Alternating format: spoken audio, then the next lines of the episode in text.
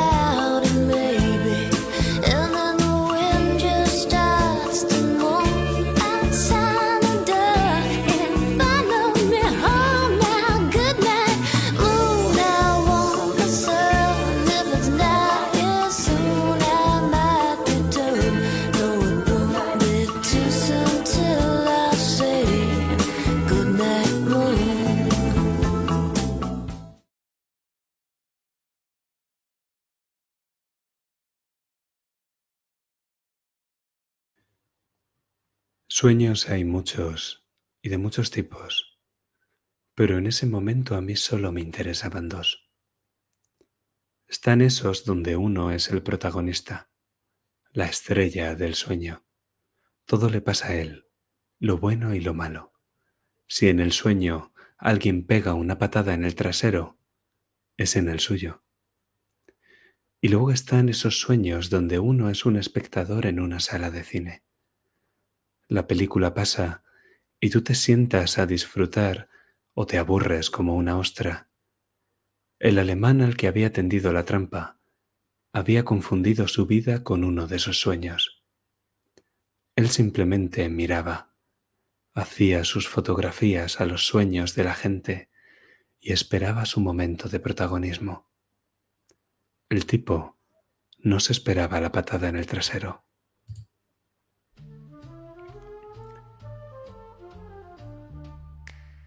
Como le dije a la señorita Odemar, hay más de dos formas de matar a una cucaracha. Envenenar su comida o aplastarla y arrastrar con la bota. Yo me había metido en el despacho con idea de hacerlo primero, pero al final no pude evitar hacerlo segundo. Así que cuando el alemán entró en su propia casa, encendiendo la luz, y me vio allí sentado apuntándole con mi revólver, no pude evitarlo.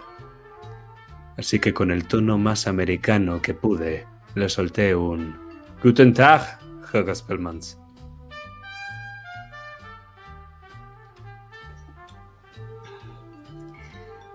Escuchamos el ruido de cristales rompiéndose en mil pedazos contra el suelo.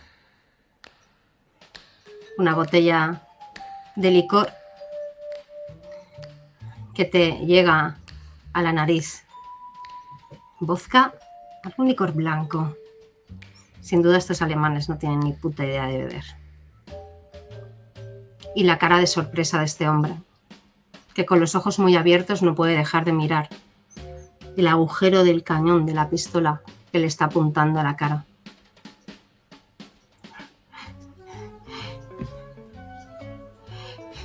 Mira a su alrededor, ve todas sus pertenencias revueltas, su piso destrozado, los muebles rotos por todas partes, en una fracción de segundo y vuelve a mirar el cañón de esa pistola. Y a ti. ¿Quién es usted? ¿Qué hace en mi casa? Siéntese, mein Freund. Eh, Creo que. Creo que he dejado alguna silla en pie. Yo soy ciudadano naturalizado. Llevo muchos años en este país. No es justo que me trate así. Ya, yo también tengo muchos años y llevo muchos en este país. Y eso no es garantía de nada. Siéntese, todavía no le he disparado. Alégrese, anda. Mira a, a un lado y a otro y no encuentra nada que no esté del todo roto y al final acaba cogiendo una silla que tiene algo de estabilidad al parecer.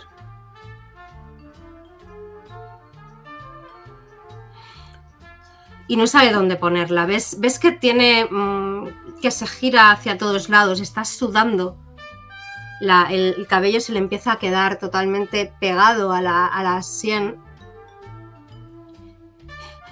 Y ves como que se mueve mucho las manos, tiene como muchos tics, tanto en la cara como en el resto del cuerpo. Las manos donde pueda verlas. Si, si echa usted mano a los hierros, le desplumaré como si fuera un pájaro. ¿Me ha entendido? ¿Qué hierros? ¿Qué está diciendo? No. Yo no llevo nada de eso. Solo mi cámara. Es lo único con lo que disparo. ¿Ves que se no- nota que se esfuerza por intentar que no se note su acento, pero no lo consigue del todo? No tanto como Greta, sin duda. ¿Qué demonios quiere? Yo soy no me americano. Americano, ciudadano americano, tengo mis derechos. Usted tiene de americano lo que una espalda mojada. Respira y busca, mira hacia la puerta en un par de ocasiones, pero no deja de, volver a ti. Eres consciente que le estás asustando bastante, o por lo menos tu, tu pistola lo hace. ¿Qué quieres saber? Varias cosas. Y no me gusta que me mientan, ¿vale? Si me mientes, te volveré a preguntar si de verdad has querido decir lo que has querido decir. Esa será la segunda vez que te haga la misma pregunta. Sabes que no hay una tercera. En América no hay una tercera. ¿Le ha quedado claro, Hagas Palmans? Mi nombre es Franz. Sí, me ha quedado claro. ¿Qué es lo que quieres saber? Yo también me gustaría saber por qué ha destrozado mi apartamento. Pero soy yo el que tiene una pistola y le está apuntando. Y con las normas de la dinámica social, tal y como funcionamos en este lado del continente, soy yo el que hace las preguntas y usted el que controla sus esfínteres para no cagarse de miedo mientras les responde. ¿Me ha quedado claro? Me ha quedado claro. Y no bien, para de tocarse. Las manos, se, se rasca la barbilla, ves que tiene un ojo que conforme se va poniendo más nervioso lo va cerrando cada vez más. ¿Qué buscan los tuyos en este país? Los míos, no sé a qué se refiere. Águilas. Todos marchando en formación como si fueran copias los unos de los otros. Os he visto en la tele, les he escuchado en la radio. No les entiendo, pero creo que están muy enfadados por algo. Yo, yo soy periodista, no tengo nada que ver con... Soy alemán, pero no tengo nada que ver con, con esta gente. De acuerdo, Franz. Esa ha sido la primera vez que me miente. Como le digo, no habrá una segunda. Puede pensar un poco más la respuesta que va a darme mientras le hago la siguiente pregunta. ¿Qué espera conseguir de aquellos a los que extorsiona con las fotografías? Y antes de que me, diga que no extorsiona a nadie o que no existen ningunas fotografías, le digo que las he puesto a buen recaudo.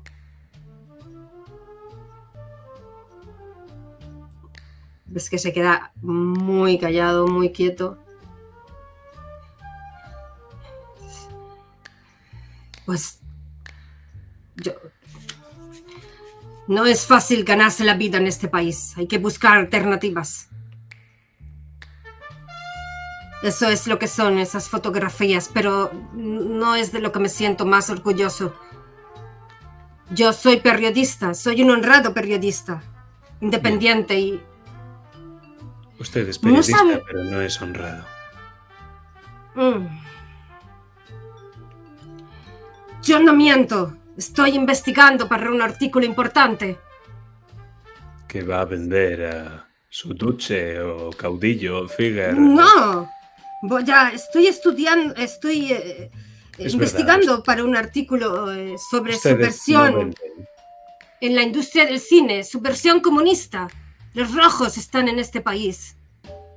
Y cuando lo tenga, cuando destape todo lo que estoy investigando. Son molestos Muchos- los rojos, ¿verdad? Están infiltrados en Hollywood. Sí, ¿Como Marshall Daly? sí, ese, ese hombre, ese hombre, ese hombre pertenece a una célula comunista. Por eso le seguía y por eso le vi entrar en su despacho. Quizá no debí seguirle a usted, pero pensé que estaba metido con él, pero ya veo que usted es un honrado ciudadano americano. No, no se confunda. Yo también soy comunista. Quiero lo de todos sin pagar por ello. ¿No va de eso? ¿Ves que aprieta un puño? Entonces estaba en lo cierto, está usted. Nunca le he visto en las reuniones a los que va ese marcha daily. Empieza a escupir un poco cuando habla. Porque soy demasiado rojo para ellos. Entonces es eso por lo que persigues a Marshall Daly para informar sobre él a tus jefes allí en Europa. Sobre No, en. Europa, en, en- en periódicos, aquí, en- en Los Ángeles. Quiero destapar la industria del cine, es importante. Me va a posicionar dentro de la prensa estadounidense. ¿Y por qué quiere usted estar usted posicionado dentro de la prensa americana? Soy periodista, ¿quién no va a querer eso? Y no para de tener tics. Pues un espía alemán. No, yo no ser espía alemán, yo ser alemán. Eso es lo que diría Alemania. un espía alemán. Es imposible. Hablar con usted no, no, no entiende, no quiere saber respuestas, no, no, no quiere saber la verdad. Yo le estoy, Pero le, le estoy diciendo la verdad. es usted muy divertido. Le podríamos poner un gorro con cascabeles. Así sería un poco no, más divertido. No tiene usted derecho a hablarme así. Soy americano, ciudadano americano. Tiene usted toda la razón. No tengo derecho. Tengo un arma y usted no. Baxi Siegel. ¿Le suena ese nombre? Eh, su- Suena a mucha gente en esta ciudad. Es mafioso, pero no sé qué tiene que ver. Yo no he estado investigando a ese hombre. No tiene nada que ver. Solo estaba detrás de Daly y de sus amigos comunistas, perros. Él ¿Qué sí que estaba. Y se calla. Él sí que estaba... Muevo un poco el cañón del arma. Como para dar continuidad a la frase que no ha dicho. Estaba relacionado con la mafia, pero no con ese recién llegado, con la mafia de la ciudad. Eh, ¿Marshall Daly estaba relacionado con el sistema? sí, está relacionado él y esa putita con la que se encontraba en los hoteles. Estaban relacionados con un peligroso, muy peligroso hombre de la mafia. Un contable. Un contable. Sí, un hombre muy peligroso. Guárdese de ir eh, a su encuentro. Debería ir armado. Es gente muy peligrosa de la mafia. Desde luego, dotar provisiones y deducirse impuestos es una cosa realmente peligrosa. A la Hacienda le preocupa en- cuantía. Maldita idiota americano, no tiene ni idea. Los contables en este mundo de la mafia son casi peores que los propios líderes de la mafia. Son los que tienen más poder y los más peligrosos. Ese hombre es muy, muy peligroso. ¿Y cómo se llama ese hombre peligroso? ¿Me dejará en paz si le digo ese maldito nombre? Si me responde eso y un par de preguntas más, puedo dejarle con todos sus dedos meñiques. Le gustan los cuatro, ¿verdad? Sí, me gustan mis dedos. Que se sorprendería. Son Se llama Block. pequeñas salchichitas Frankfurt. Y me río de mi propio chiste. ¿Ves que tira para arriba una, la parte de, como del bigote. Su nombre es Phil Block. Es contable del casino de Alegría. Un hombre muy importante y muy poderoso y muy peligroso también. Seguro que sí. ¿Y eso es todo lo que sabes de Helen Dickens? Que tiene relación con este Phil Block y con Marshall Daly, solo eso. ¿Es lo único que te interesa de ella? Sí, no tengo nada más que... La seguí porque seguía a Marcel Daly y seguía a todas las personas relacionadas con él. Tiene un cuerpo bonito, ¿verdad? Ves que se pasa la lengua por encima de los labios, como relamiéndose. Es una joven hermosa, sí, no se lo doy a discutir.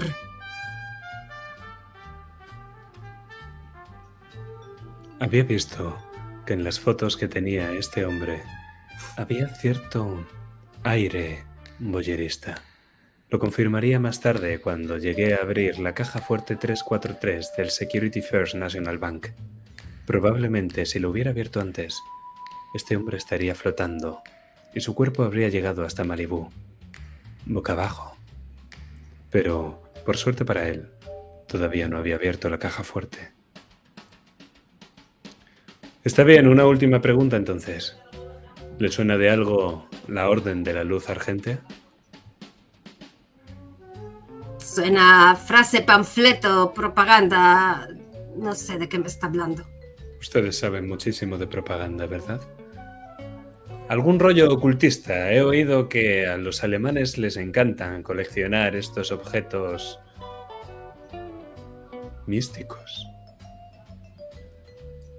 No sé a qué alemanes le podrá interesar esto, pero yo no soy de ese grupo de gente.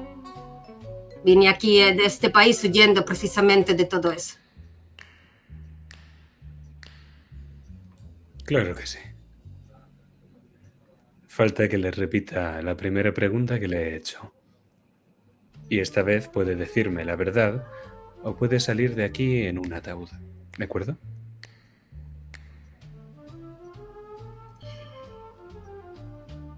Haga lo que tenga que hacer, señor. ¿Cómo se llame? ¿Qué buscan los tuyos en este país? Puede disparar ese arma o puede largarse. No voy a contestarle esa pregunta. Quizá haya algo que me dé más miedo que usted.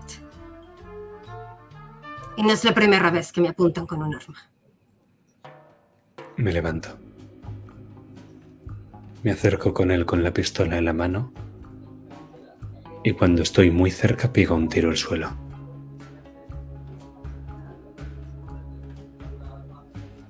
Suelta un gritito, pero te sigue mirando a los ojos, temblando con todos sus tics y todas sus manías. Río. Me pongo el sombrero con la gabardina ya puesta y paso justo a su lado y justo antes de salir de la habitación le digo.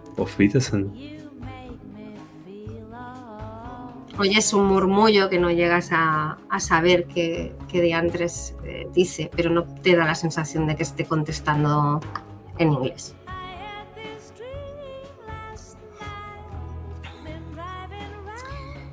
Y cuando sales y vemos cómo se cierra esa puerta, hay un par de cosas que tienes claras.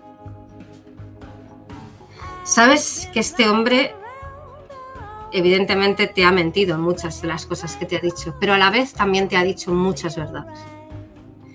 Sus tics evidentemente delataban su nerviosismo, aunque no sabrías decir exactamente cuándo te estaba mintiendo y cuándo te estaba diciendo la verdad.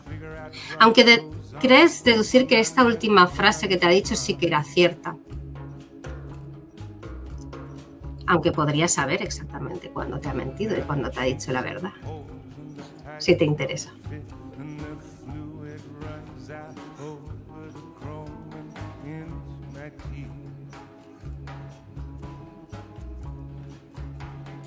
Mientras me dirigía hacia ese Securities First National Bank, iba pensando en cuál iba a ser el destino de Spellmans.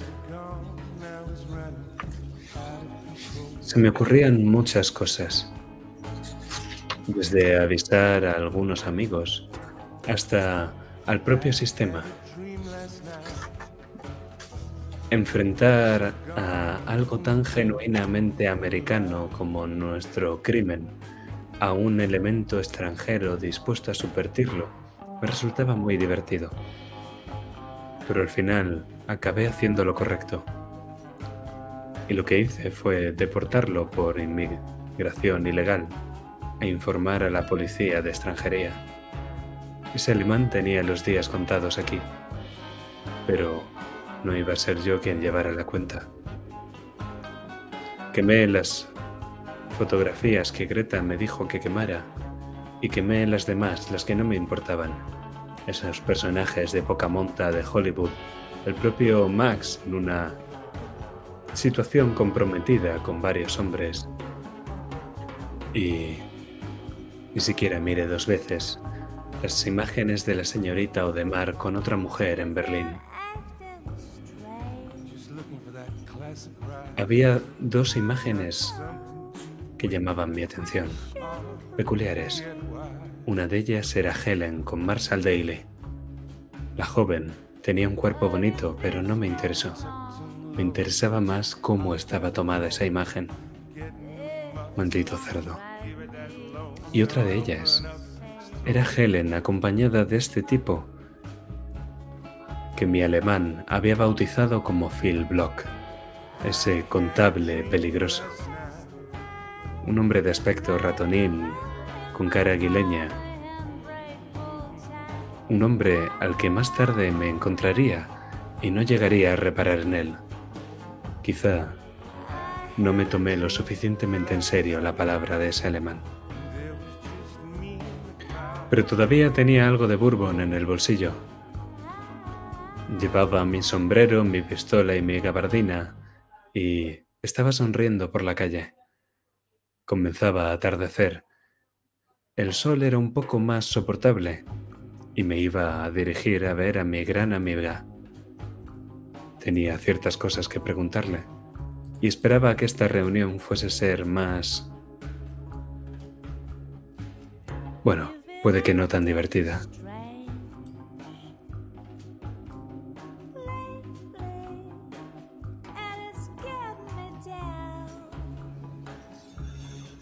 y vemos cómo conduces por la ciudad, casi cruzándola por completo, hasta el pequeño estudio de Madame Eva.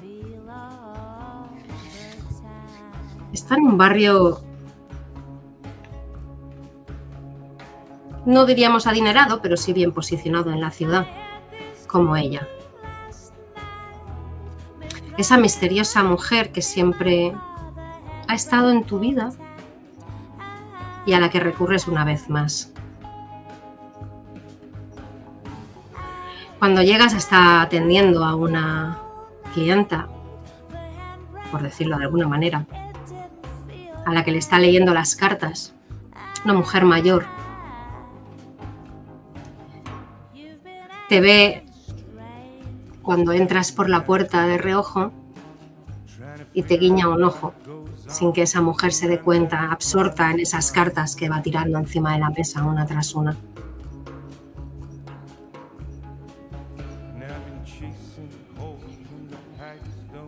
Eres consciente que acelera un poco esa lectura por tu presencia, aunque no lo suficiente como para no poder cobrar por ella. Hasta que la mujer, satisfecha o no, ves que se levanta, saca unos dólares del bolsillo, unos cuantos y generosos dólares del bolsillo. Se les entrega a Madame Eva y poco después pasa por tu lado.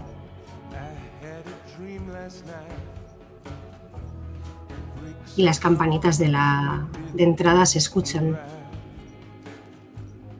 Los vapores de las velas, el incienso, del despacho de Madame Eva llegan a ti. Es un lugar colorido con amuletos, algunas cosas incluso colgadas del techo, pero es extrañamente agradable y apacible. Genera la atmósfera que tiene que generar. Ella eso lo controla muy bien.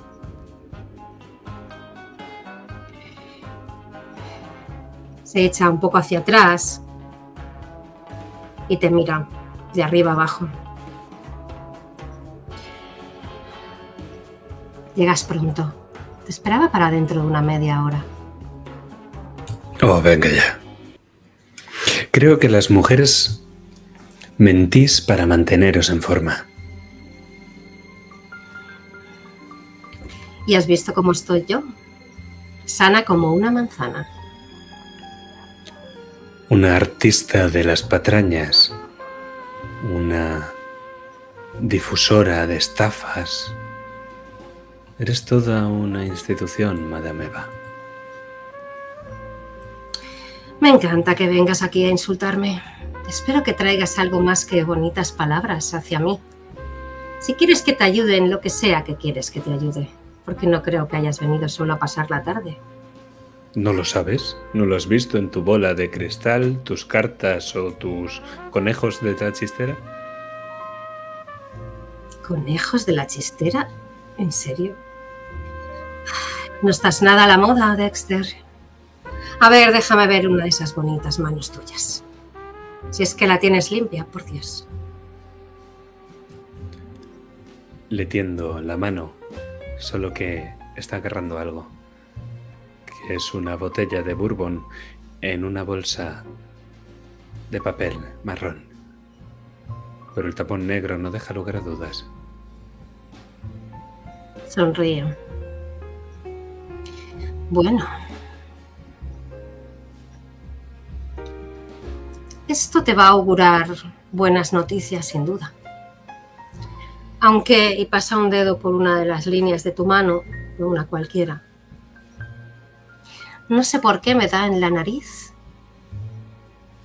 de que esta visita tiene que ver con una mujer. ¿O me Siempre son ellas. Contigo es fácil adivinar en ese sentido.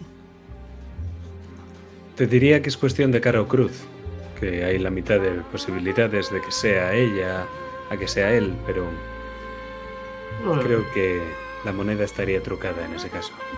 A mí no me engañas, pequeño. Son demasiados años que nos conocemos. Me darías una gran sorpresa si de repente me dijeras que has cambiado de gustos. Aunque sería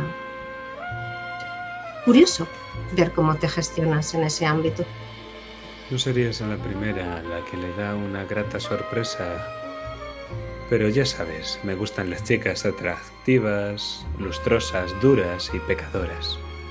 Es una pena que sean las que más problemas dan. Sí, y a ti siempre te han traído muchos problemas. Así que cuéntame, ¿cómo se llama ella? Empecemos por ahí, que es algo fácil. ¿Cómo se apellida, querida? Dickens. Vaya. Me sorprendes. Has pasado de camareras y... ¿Cómo se llama esa científica a la que le traes la cabeza loca? Virginia es prácticamente mi hermana. Claro. Ay, qué tontos sois los hombres. Por una vez tengo que estar de acuerdo contigo, querida. Dickens. Y si estoy hablando contigo sobre esto, no es para que me des consejos del corazón, sino de los de conejo en chistera y bola de cristal. ¿Y qué tiene que ver una de las familias más influentes de la ciudad con conejos en chisteras? Esperaba que tú me lo dijeras. ¿Te suena de algo la Orden de la Luz Argentea?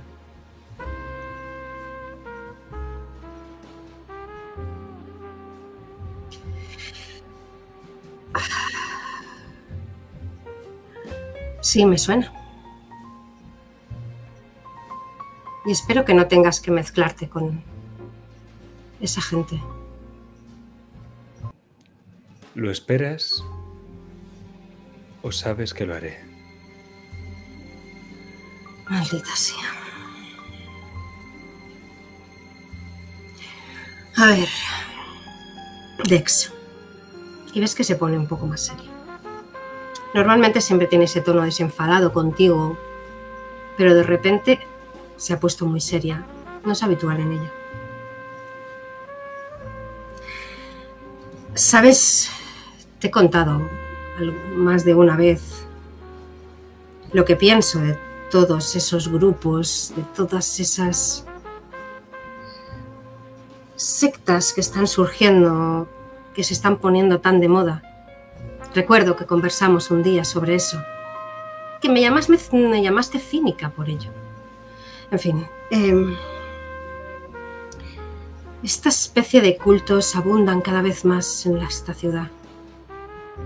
Conforme la gente tiene menos de qué preocuparse, más acuden a este tipo de cosas. Paz de espíritu, estas tonterías a las que se aferran tantas personas. Siempre es curioso que sea o en los momentos mejores o en los momentos peores. Nunca es en los momentos de calma, ¿te das cuenta? Que la En gente... los- Los momentos mejores no tienen otra cosa mejor que hacer. Y en los momentos peores, te agarras a un clavo ardiendo, querida. Todos tenemos el nuestro. Sí, eso es cierto. Tienes toda la razón.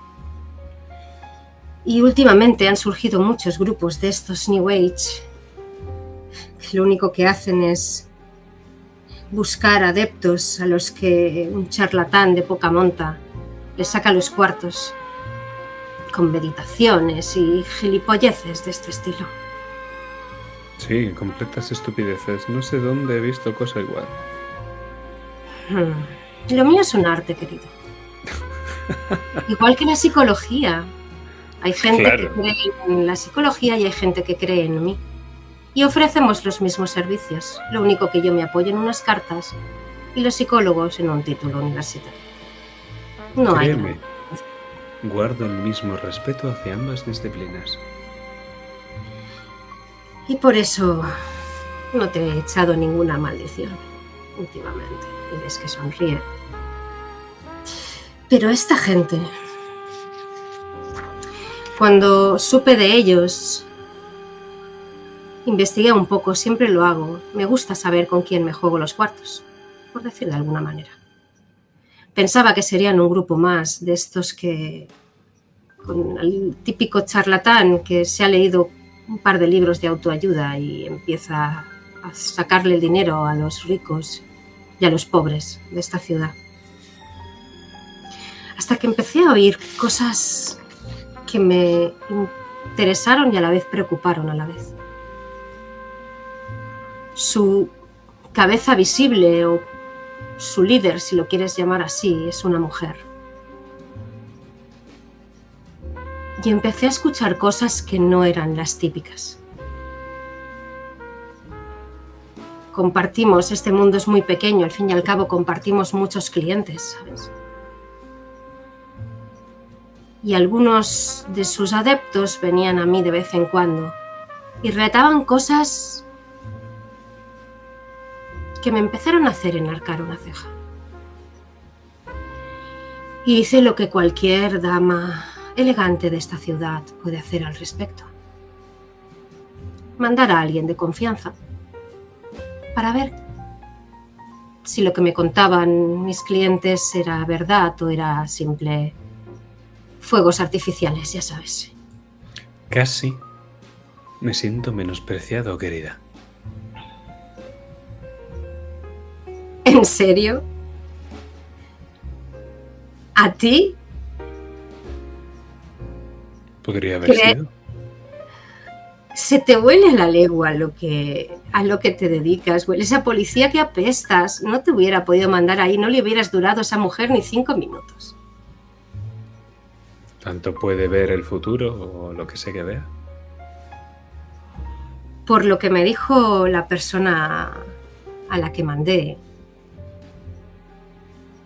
que es de la misma confianza que tú pero con un poco más de mano izquierda. Me dijo que tenía poderes reales. Es algo que se ve muy poco en este oficio, aunque de vez en cuando pasa. Claro. Dexter, ya lo hemos hablado muchas veces. Yo no tengo ningún poder extra sensorial ni de ningún otro tipo. Soy simplemente una persona que sabe muy bien leer a la gente. ¿Y quiere que lo pongamos en un cartel afuera del negocio? Con el papel por dentro del escaparate, que no lo puedan quitar. Sonríe.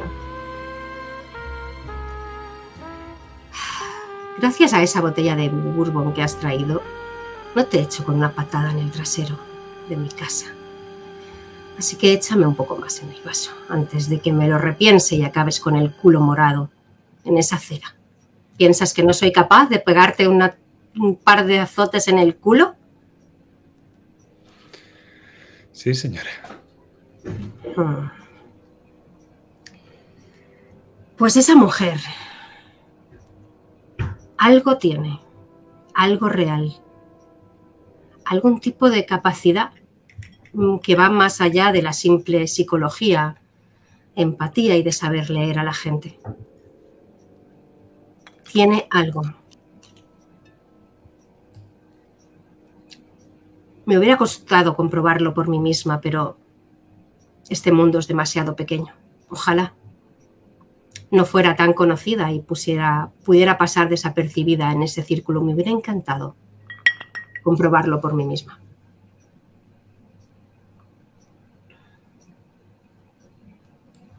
Pero esa persona volvió, ¿no es así? ¿En qué poderes decía que tenía esa Clara? Pues... Vaya, yo no te he dicho su nombre. Se ve que yo también soy un adivino. Pues Clara, digamos que tiene ciertos dotes clarividentes, si me permites el chiste.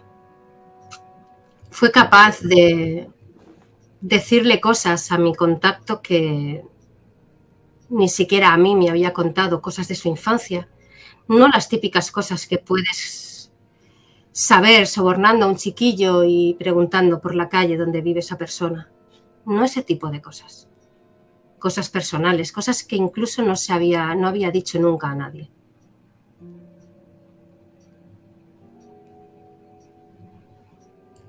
Y ya está. Nada de rayos por los ojos o conejos. No, no sacaba rayos por el culo, si a eso te refieres. Si te parece poco el tener reales pro- eh, poderes clarividentes, Si tú los tuvieras, Madame Eva, ¿para qué los usarías? hmm.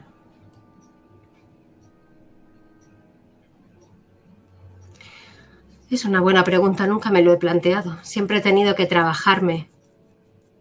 Lo mío es un oficio. Si tuviera realmente poderes de clarividencia, Pensaba que era un arte.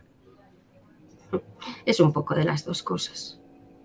Pues fíjate lo que te digo, no sé si los querría, porque supondrían demasiada responsabilidad.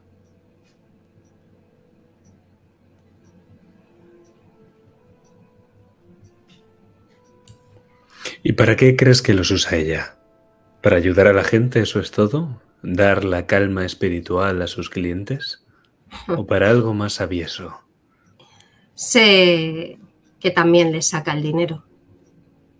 Digamos que utiliza principalmente sus poderes tanto para desplumar a sus clientes como para ayudarlos, no lo sé. Desde luego en ella se dan la mano ambas caras de la moneda del misticismo.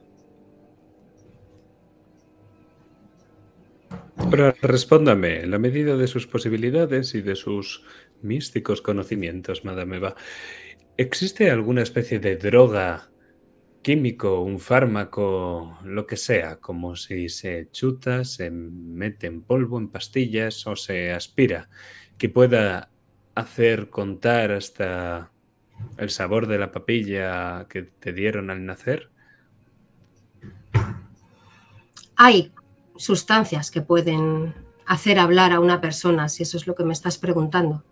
No soy química, Y hacerla olvidar que ha, hecho, que ha dicho lo que ha dicho y luego repetir como si fuera un papagayo todo lo que esa persona acaba de decir y alegar unos místicos poderes. No te digo que no sea posible, pero la persona a la que mandé no bebió ni un triste vaso de agua en esa casa. Y no habían extraños olores ni inciensos, algunas velas, lo típico de estos lugares, pero nada fuera de lo normal. No ingirió ningún tipo de comida ni de bebida. Sé muy bien a quién, manda, a quién mando a los sitios. Aunque no te digo que no pueda ser viable que se puedan fingir, te aseguro que mandé a alguien que sabía lo que hacía. Y también me dijo que tuvo una extraña sensación después de varias visitas a su casa. Algo que no le gustaba, como que no le daba buena espina y no me supo decir exactamente el qué. No habló con varias de las personas que allí iban de forma habitual, pero no parecían estar en desagrado, parecían estar en comunión con ese lugar, todo el mundo muy zen y esas, esas cosas. Porque les lava el cerebro, Madame Eva. La propaganda Sí. hace cosas parecidas. Debería de conocer lo que está ocurriendo en Europa ahora mismo. Yo vengo de que me lo cuenten. Por eso no me hace mucha gracia que tu culo acabe en ese lugar. Por lo que sé de esa mujer no es trigo limpio. Y si tiene realmente poderes no sé hasta dónde llegan. Y no me gustaría que te vieras metido en una situación de la que no supieras salir o de la que o con la que no supieras lidiar.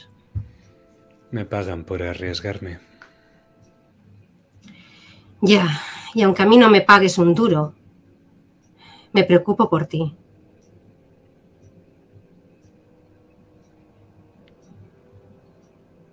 Y por esa cabecita tuya.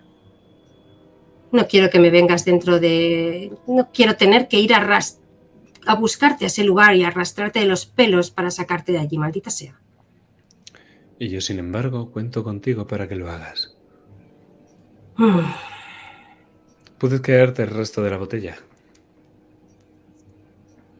Tengo una cita. Está bien. Pero ten cuidado, maldita sea, y que no te obnubile con la primera caída de ojos que te haga, por el amor de Dios. No, No es una mujer joven, pero No te te preocupes, pierden querida. las faldas. Después de las primeras nueve, todas son iguales.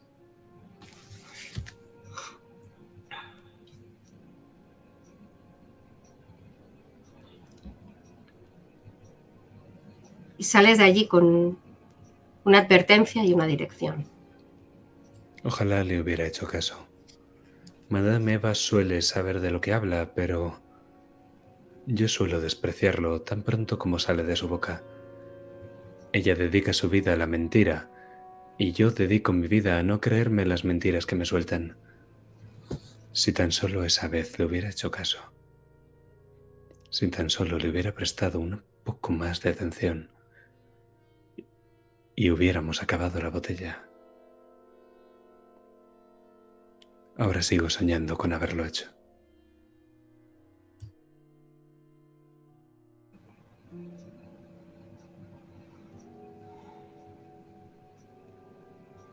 Y lo último que vemos es una carta que cae encima de la mesa de Madame Eva.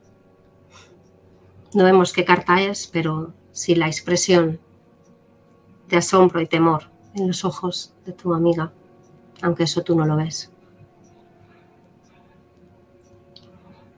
Debemos mirar ese papel que te ha dado Madame Eva antes de salir. Parece ser que vas a tener que irte cerca de Hollywood. Loma Linda Avenue, en todo el centro de Hollywood.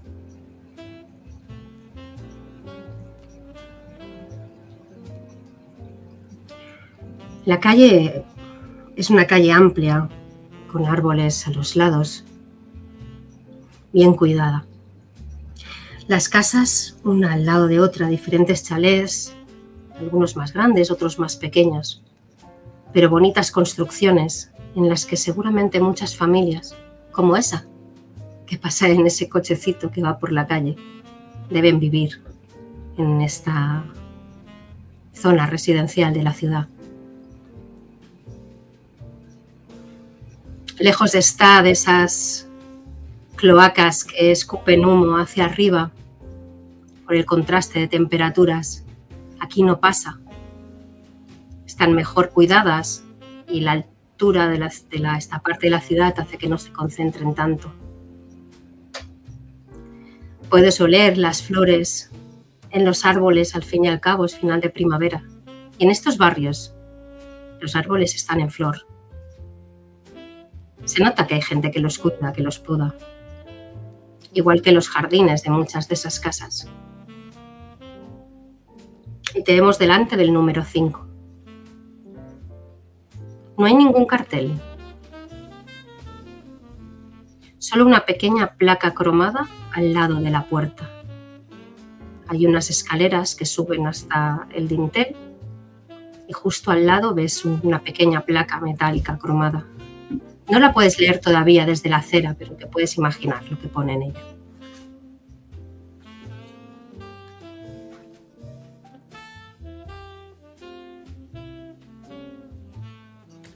Me acerco. No puedo dejar de pensar que aquí en el centro de Hollywood es donde la ciudad se muestra más como es. Quizá no se muestra, quizá haya que mirar debajo de la alfombra, debajo de esa alfombra mollida de color marrón, algo vieja y no huele bien del todo, pero pero cuando se levanta, cuando se levanta salen los cadáveres. Esta ciudad es así, una alfombra que esconde cadáveres. La mañana ya ha amanecido con el color del maquillaje de un muerto. Y este atardecer me recuerda a las venas cerca del corazón que ordeñan la sangre hacia adentro. Pensamientos quizá demasiado oscuros. Puede que necesite el tratamiento que van a darme. Eso es lo que pensé entonces, claro.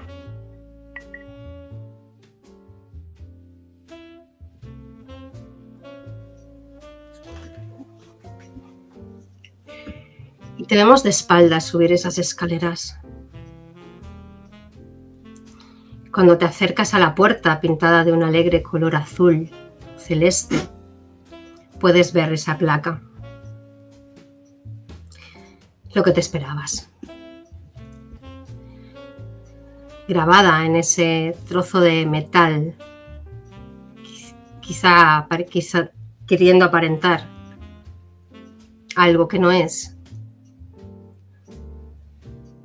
pone la orden de la luz argentea. Nada más y nada menos. Al lado hay un timbre. Vemos la mano de Dexter de espaldas pulsar ese timbre. Y a los pocos segundos, quizá menos de un minuto, la puerta se abre. Y al otro lado de la puerta puedes ver a una, a una joven.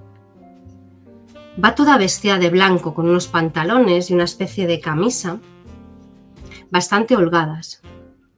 Es joven, tendrá quizá unos 20 años. El cabello rubio recogido hacia atrás en una coleta alta.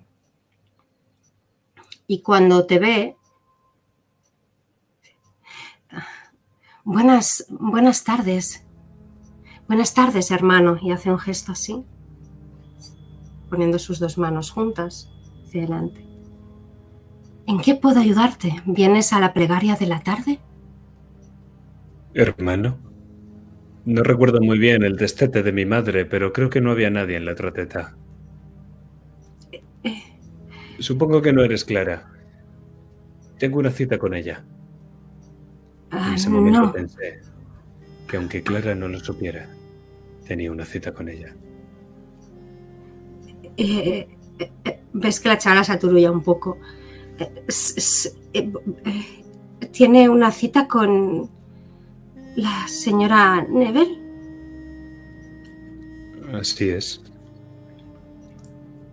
Sí, la, la, la maestra está ultimando, preparándose para la plegaria de la tarde, así que... pero... eh, eh, puede esperarla si quiere en el descansillo o... Esperar. Ya la he hecho esperar demasiado. Llego tarde.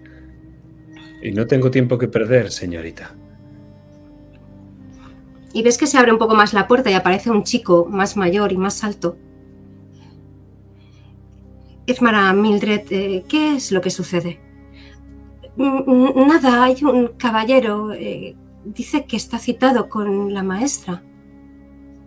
Y se abre la puerta del todo y ves a un hombre de unos 28 o 29 años. También va vestido con la misma tipo de ropajes, va vestido todo de blanco. Eh, sí. eh, ¿Es usted miembro de la congregación entonces? ¿Viene a ver a la maestra? No y sí. Creo que lo primero es obvio y creo que lo segundo ya lo he dicho. Están haciendo repetirme demasiado, por favor. Me gustaría ver a su maestra, la señora Nebel, Clara Nebel, ¿no? Sí, es el nombre de nuestra maestra. ¿Ves que el chaval está como un poco más reticente? Si dice tener una cita con ella, puede darme su nombre y la anunciaré. Si es cierto, podrá pasar sin ningún problema, faltaría más. Pero dígame quién es usted, por favor. Soy Philip Marlowe, investigador, privado, con licencia, soltero, no tengo hijos. Mis padres están muertos. ¿Quiere que le diga más? No, con el nombre es suficiente, señor Marlowe. Puede esperar dentro, en el descansillo. Mildred, hazle compañía a este caballero. Voy a anunciarle a la señorita Nebel. No entiendo por qué. Ella ya sabe que voy a venir. De eso va todo esto. No. Son las normas. Solo me atiendo a ellas. Así que si no le importa. Y ves que el hombre se da la vuelta y avanza hacia el fondo. Eh, conforme entras, ves que a, tu, a, mano, a mano izquierda hay unas escaleras que suben para arriba. Y, y en la parte de abajo hay un par de puertas. Hay una grande corredera que parece estar abierta. Y de la que ves salir a otra persona, a otro chico, que se asoma y se vuelve a meter para adentro, también va vestido de blanco. Y ves a este joven cómo desaparece, toca la puerta del fondo, se mete un poco hacia adentro y, cierra la puerta detrás. Y ves cómo esta muchacha te mira con ojos casi de terror. Notas sin lugar a dudas que eres un elemento muy extraño en este lugar, muy disonante en cierta manera. Y al nada, cuestión de segundos, vuelves a ver a este muchacho salir del despacho de la puerta del final. Se acerca a ti y dice, la señorita Lebel me ha dicho que le haga pasar. Cierto es que tenía una cita con ella. Así que, señor ¿Ve? Yo se lo había dicho. Marlowe, No acompáñeme. Por supuesto. Y te guía otra vez eh, hacia esa puerta. Cuando pasas por las puertas, eh, hay una que está cerrada y no puedes ver el interior, pero la corredera que está abierta sí que puedes ver. Y en su interior ves a un grupo de unas seis o siete personas que están sentadas en el suelo con los- las piernas así cruzadas y que todas van tan vestidas de blanco en una moqueta bastante mullida. Ves que los muebles han sido como apartados y están como musitando palabras, ¿vale? Como, como si estuvieran rezando, por decirlo de alguna manera. No están con las manos en plegaria, sino que están como con las manos así cogidas, una encima de la otra, y están como musitando y moviéndose como una pequeña letanía. Las ves con los... Hmm, Varias cosas.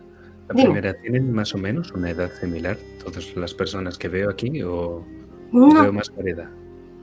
Hay una variedad bastante curiosa de gente y mm, estarías casi seguro de decir de clases sociales.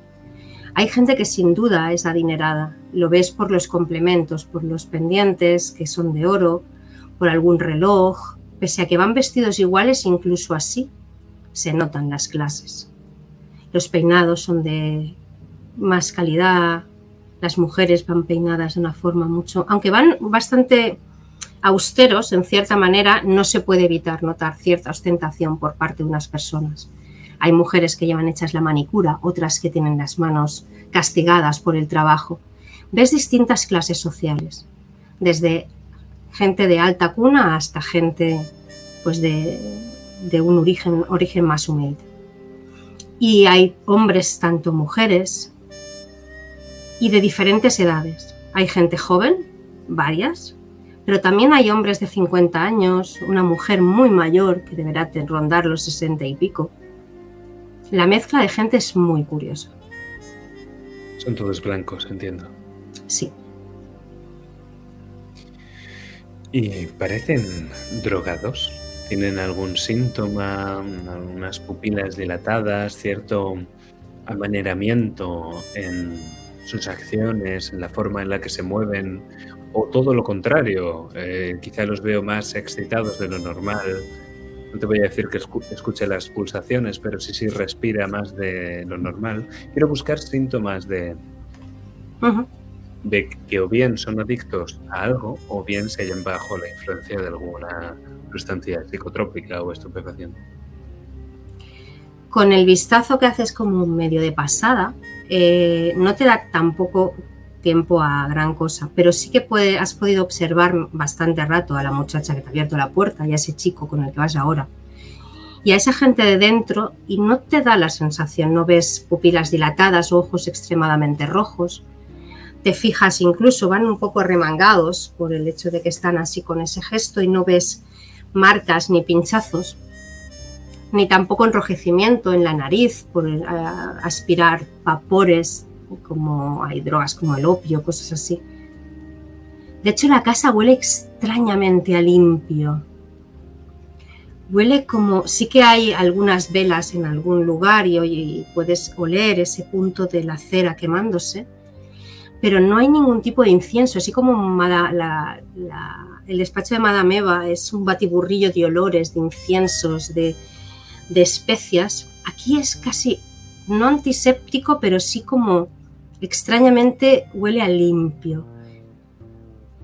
Si hay algo que identificas, quizás sea ese típico olor a limpio de esos jabones antiguos que huelen a algodón. Me gusta. Pensé en ese momento que ese olor no podía seguir así durante más tiempo. ¿Dónde se creían que se había metido esa gente? No pude evitar encenderme el cigarrillo y lo aspiré con mucha satisfacción. Tragaba el humo. El muchacho arruga un poco la nariz cuando enciendes el, el cigarrillo, pero pica, llega a la puerta y, y te mira con un poco de asco. Pero pica la puerta. Madame Eva. Ay, perdón, se me ha ido a mí.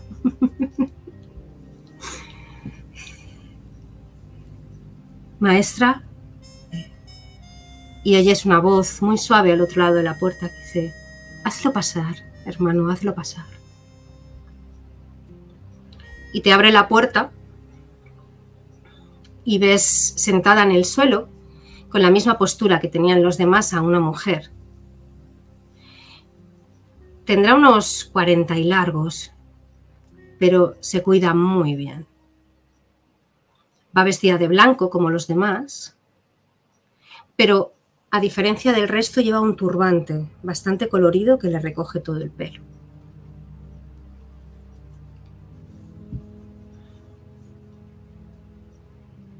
Acaba de... de... Ni te mira, ¿vale? Sigue, cierra los ojos.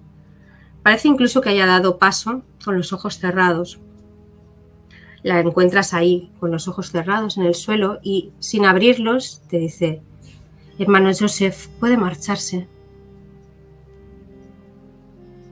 Y sigue con los ojos cerrados.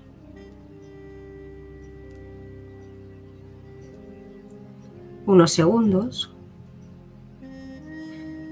Puede sentarse, señor Marlowe. Enseguida estoy con usted. No se preocupe, no tengo prisa. Tengo tabaco. ¿Le puedo ofrecer uno? Enseguida. Esto es importante. Claro.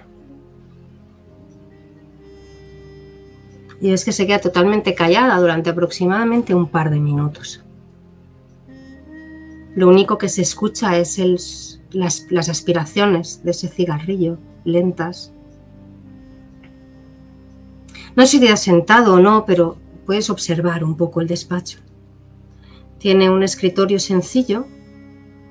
Detrás de él hay una estantería con libros de diferentes tipos. Y un par de sillas delante. Hay bastantes cuadros de dibujos. Parece incluso que hayan enmarcado dibujos que ha hecho gente porque no parecen láminas compradas. Y te hace sentir cómodo y incómodo a la vez.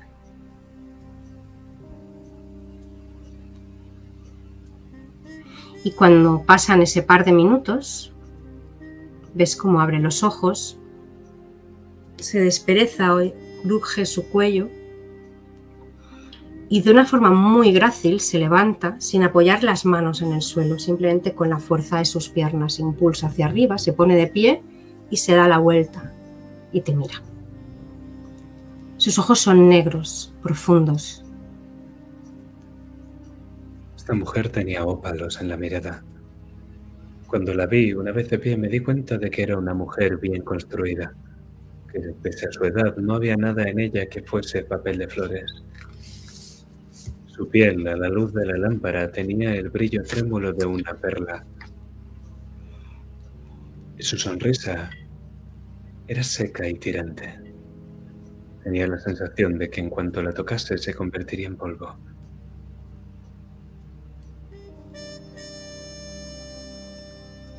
y el olor de tu tabaco se mezcla con, eso, con ese olor a algodón.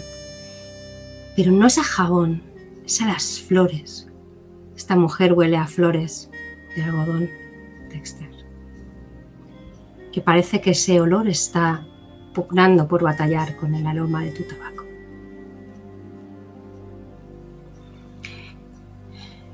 Y se sienta en la silla que hay justo al lado de la tuya. No se sienta en su silla, por decirlo de alguna manera, sino que se sienta en la silla que está enfrente de la tuya, como si los dos fuerais los espectadores de alguien al que no podéis ver. La escruto, intentando combatir ese olor, venciendo un cigarrillo con la colilla del anterior. Todavía no se ha acabado, así que lo asesino con un golpe de pulmón mientras me la quedo mirando. Y el cigarrillo que acabo de encender se lo tiendo. Lo coge y sin pensárselo le da un- una carada profunda.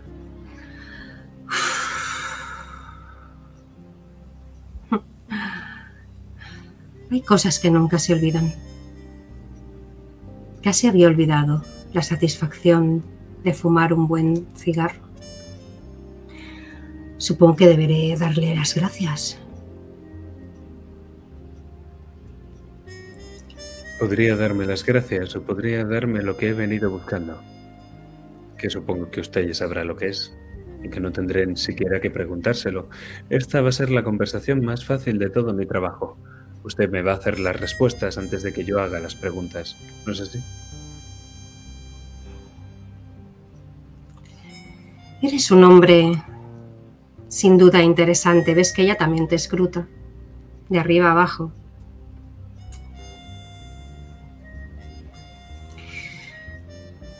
Con un nombre interesante.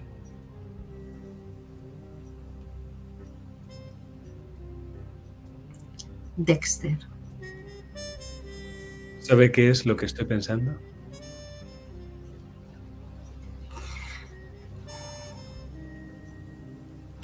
¿Te lo creerías si lo dijera?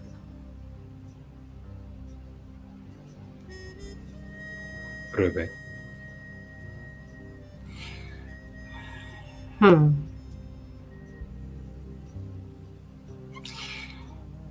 Me pones a prueba. Me parece justo si me dejas que yo haga lo propio contigo. Un trato justo, ¿no? ¿Que yo adivine lo que usted está pensando? No. No aspiraría tanto. Tú tienes preguntas. Y yo también.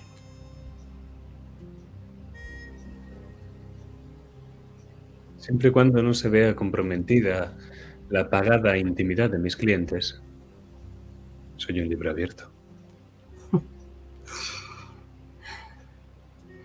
Como si tus clientes fueran íntimos en todo lo que hacen. Lo son para conmigo y los 25 dólares de mi tarifa. Cobras muy poco, Dex. Vendes muy barata tu honestidad. Sabes, si hay un problema en este país, es que un hombre honrado no puede serlo sin que le bajen los pantalones. En este país o se juega sucio o no se juega. Y yo para eso prefiero otra liga. Eso puede llegar a ser cierto. Y posa una mano de forma delicada sobre una de tus manos, que está sobre, no la que tiene el cigarro, obviamente, ni tú ni ella. Simplemente la posa, no aprieta.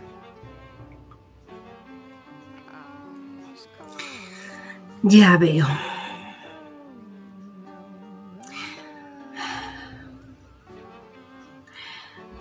Lo tenía prácticamente seguro, pero ahora lo sé.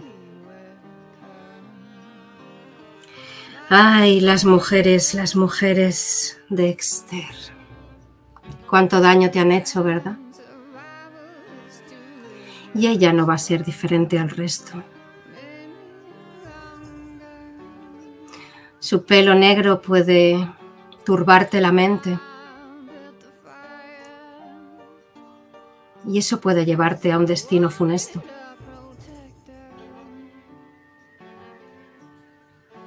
Me habla usted de estadística, no del futuro.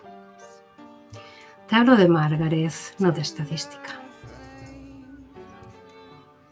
Ha dicho que puede. Yo le aseguro que es más que eso. He querido ser algo sutil. De ese pozo de pelo negro dudo mucho que pueda salir ya. Poco puedo hacer por ayudarte en ese caso. No quiero esa ayuda. Y sutilezas conmigo solo los sábados y los domingos. El resto del tiempo se me han acabado. Eres muy gracioso. No, no lo soy. Y estoy empezando a hartarme de estar aquí. El olor que tiene es... Es... Helen Dickens. ¿Qué le dieron? ¿Qué tomó? ¿Qué le dimos? Comprensión. Paciencia. Un hombro en el que llorar. Empatía. Cariño. ¿Te suenan esas cosas o te son tan ajenas ¿Le como el olor a limpio de mi casa?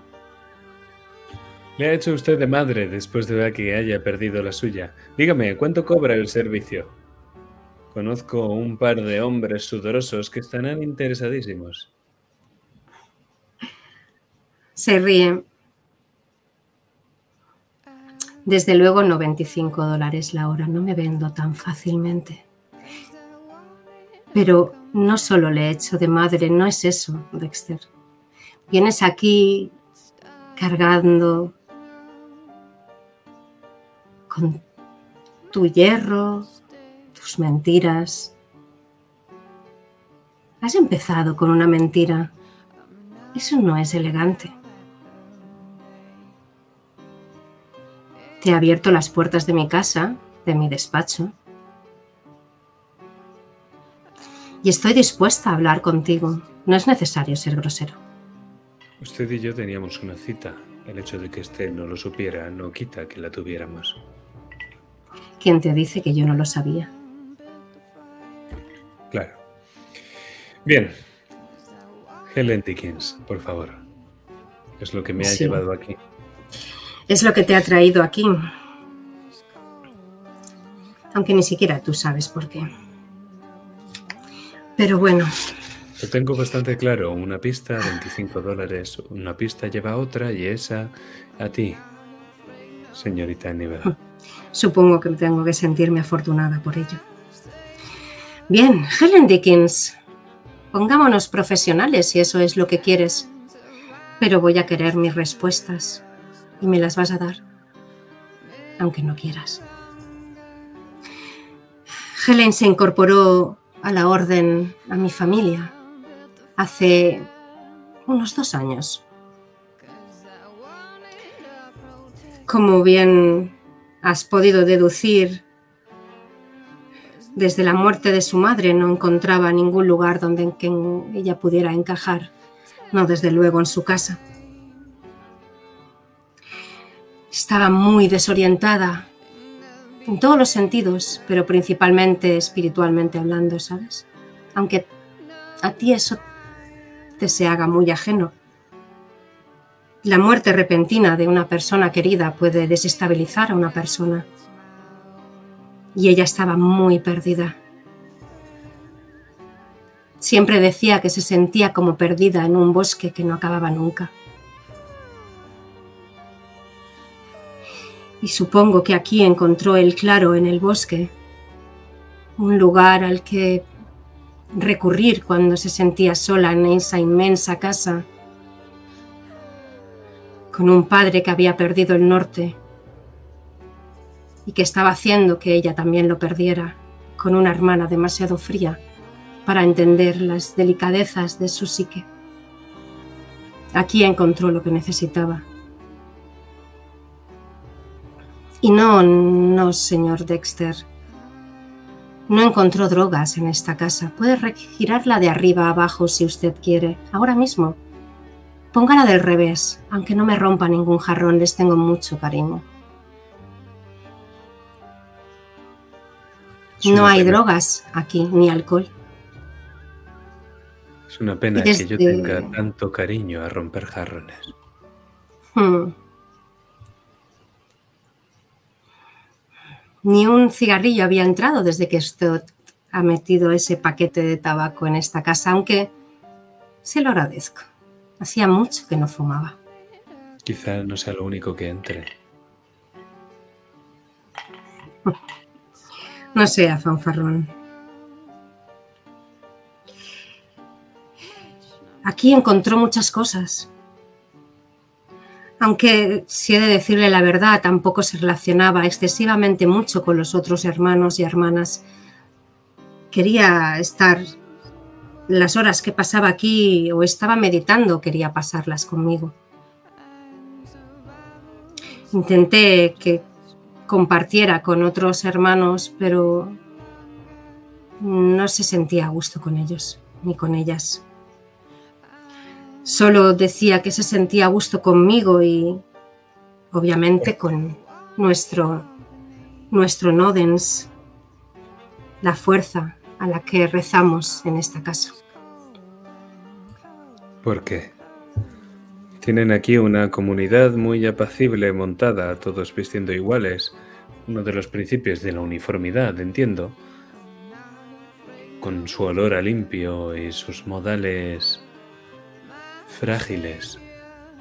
¿Helen no encajaba en tu comunidad? No del todo. No me malinterpretes, ella creía en la luz plateada de Nodens igual que todos los demás, igual que yo misma. Cuando fue tocada por esa luz, no tenía dudas alrededor de eso. Y no me ponga esa cara. No somos una de esas sectas que rezan a dioses extraños. Simplemente creemos en la positividad del universo. Es algo muy simple, señor Raymond. Creen en una positividad del universo a la que dan un nombre propio y me dice que ustedes no creen en ningún dios. Sí, se lo estoy diciendo. Los maestros que controlan el mundo, los elegidos, nos enseñaron todo esto. La violencia y la confusión de la vida moderna se debe a las acciones de las razas oscuras que conspiran con sus dioses paganos, con dioses oscuros, con la oscuridad del universo. Puede ponerle el nombre que usted quiera, le ponemos el nombre de Nodens a la luz, de la misma manera que otras les llaman Jesús y a la oscuridad demonio.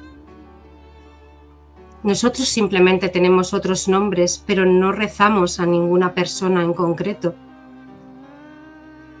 Solo la magnitud de la luz en el universo, la magnitud de Nodens. Ya sé que usted no cree en nada de todo eso, ni lo voy a hacer creer.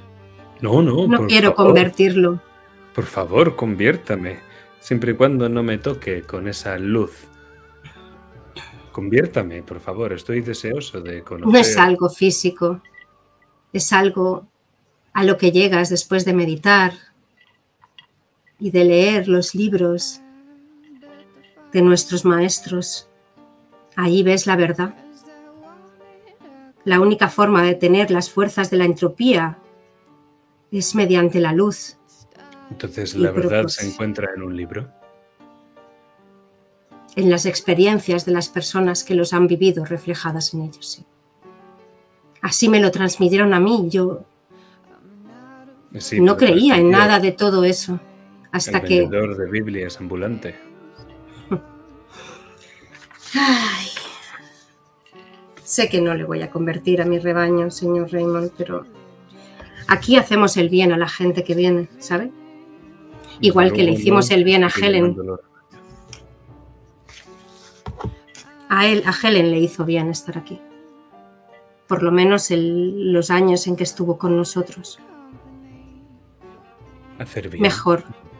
Sí. ¿Lo llama usted al estado actual de la chiquilla? Eso no es responsabilidad mía. Es No es... No. Es de las fuerzas oscuras. Algo iba detrás de ella, lo pude ver. Se cernía una extraña oscuridad sobre ella. Las semanas antes, antes de que desapareciera, estuvo aquí y noté esa oscuridad. Se lo hice saber, por supuesto, y me dijo que quería que le leyera el aura. Y lo que vi no me gustó nada.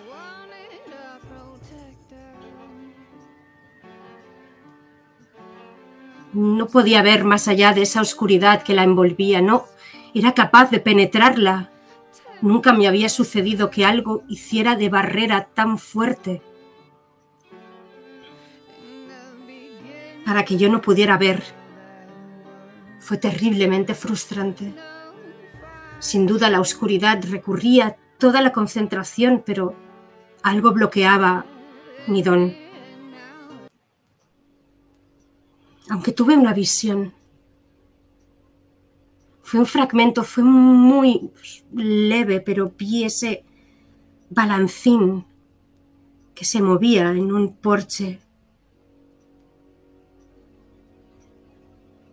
Era un sitio polvoriento, antiguo.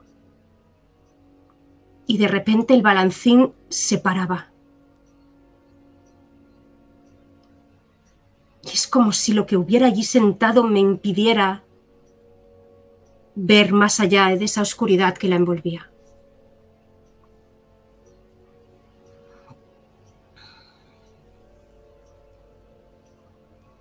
Pero el balancín se movía vacío. Sí. Fue muy poco el tiempo que pude verlo, pero se movía vacío. Como si hubiera brisa, pero el polvo del suelo no se movía. No sé qué significa, pero algo muy oscuro y muy poderoso estaba detrás de Helen. Le ofrecí hacer un ritual de protección inmediatamente después de ver esa visión y de esa, ver esa oscuridad y me dijo que sí, que, que en cuanto estuviera todo listo, pero ya no supe nada de ella. Le dije obviamente que tenía que prepararlo y buscar los ingredientes necesarios. Incluso dejó el adelanto para apagarlos, pero no volvió a hacer el ritual. En ese caso usted no tendrá conveniente en devolverme ese adelanto. Se le devolveré a Helen encantada cuando vuelva. Claro. Cuando recupere el habla y le salgan otras dos patas, ¿no? Sé que usted no cree prácticamente en nada. Se equivoca. Quizá no crea. Creo en el cañón de mi pistola, mi gabardina y mi sombrero. Los veo, los toco, los uso y me sirven. Les rezo por las noches y ellos me dan lo que yo pido. Todo hombre cree en algo.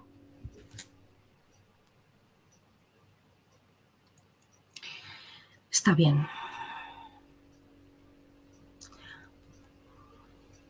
¿Hay algo más que me quiera preguntar, señor Raymond? Porque antes de que se vaya hay algo que le quiero preguntar a usted.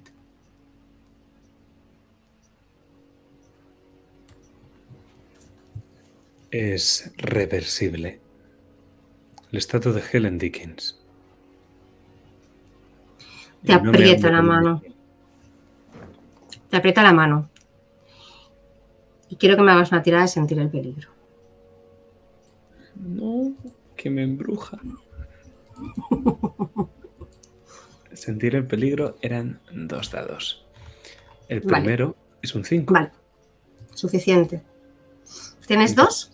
El segundo puede ser un impulso. Correcto. Pues tengo un impulso. Te lo más. devuelvo. Un segundito.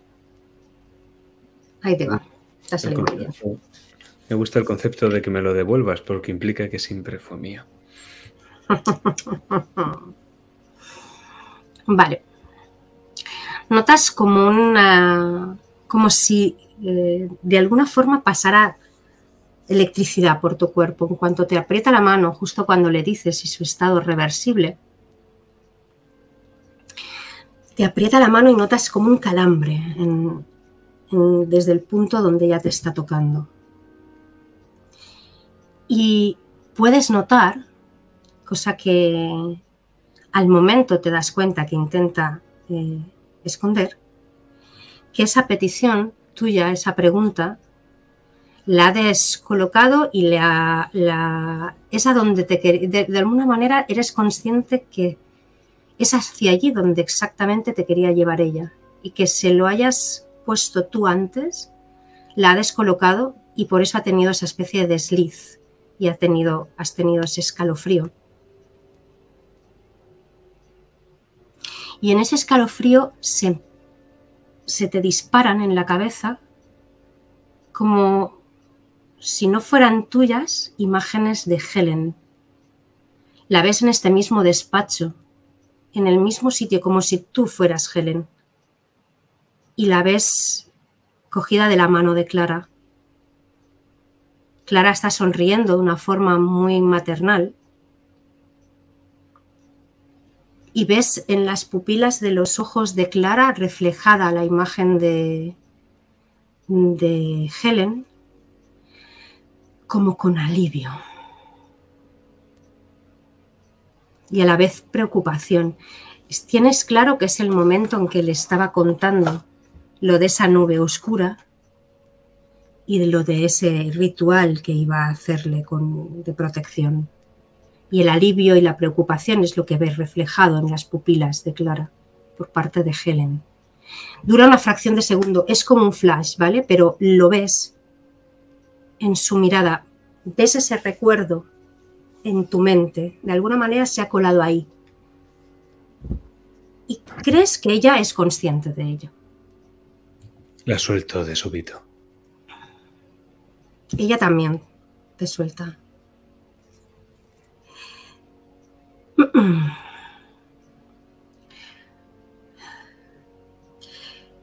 Sí creo que sea reversible.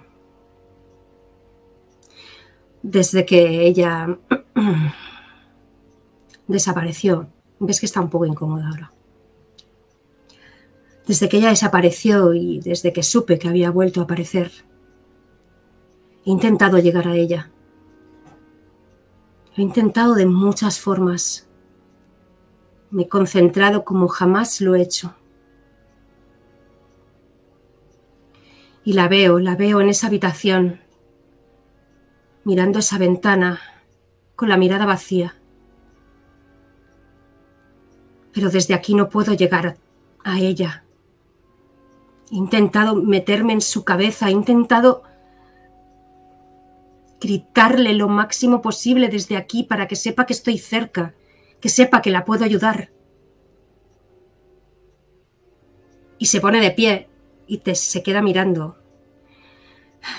Si usted pudiera hacerme entrar en esa casa, si pudiera tocarla, podría llegar a intentar sacarla del estado en el que está. Su estado no lo van a recuperar con médicos por mucho que su hermana se gaste el dinero de la familia. No quiero dinero. Clara fue... Helen fue muy generosa con la orden. Esto no lo estoy haciendo por dinero. Pero sé que puedo ayudarla. Puedo intentar sacarla del estado en el que se encuentra. pero sé que su hermana no me dejará pasar. No es tan abierta de mente como Helen. Y lo hará con su poder.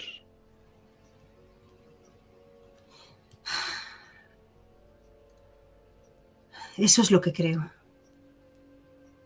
Creo que soy capaz de sacarla del estado en el que se encuentra. No es la primera vez que traigo a gente de que ha quedado en estados de mente intrusiva hacia adentro, gente que se esconde dentro de sus propias cabezas. No es la primera vez que logro sacar a alguien de un estado parecido. La otra vez casi me cuesta la salud, pero lo volvería a intentar por ella. Está bien, hablemos en sus términos. Déjame resumir lo que me ha contado. Helen vino aquí por su vacío existencial y por, en busca de esa calma espiritual en la que vienen todos los miembros de su familia. Y así, en comunión con esa entidad espiritual a la que llaman Nodens, y con su ayuda y la de sus poderes psíquicos, Helen logró estar más calmada, pero algo había, aún así, que la atenazaba, esa suerte de sombra oscura, esa nube que además te impedía meterte en su cabeza, como sea que lo hagas. Y fue esa propia nube la que ha atacado a nuestra chiquilla y ha hecho que se esconda en lo más recóndito de su mente. Sin embargo, la otra energía espiritual con la que tenía un contacto, no sé, casi diario, semanal, cada 15 días, cuando sea, no ha sido la culpable. ¿Es eso lo que usted me está intentando decir? ¿Se da cuenta de que, utilizando incluso su propia lógica, resulta muy escasamente creíble?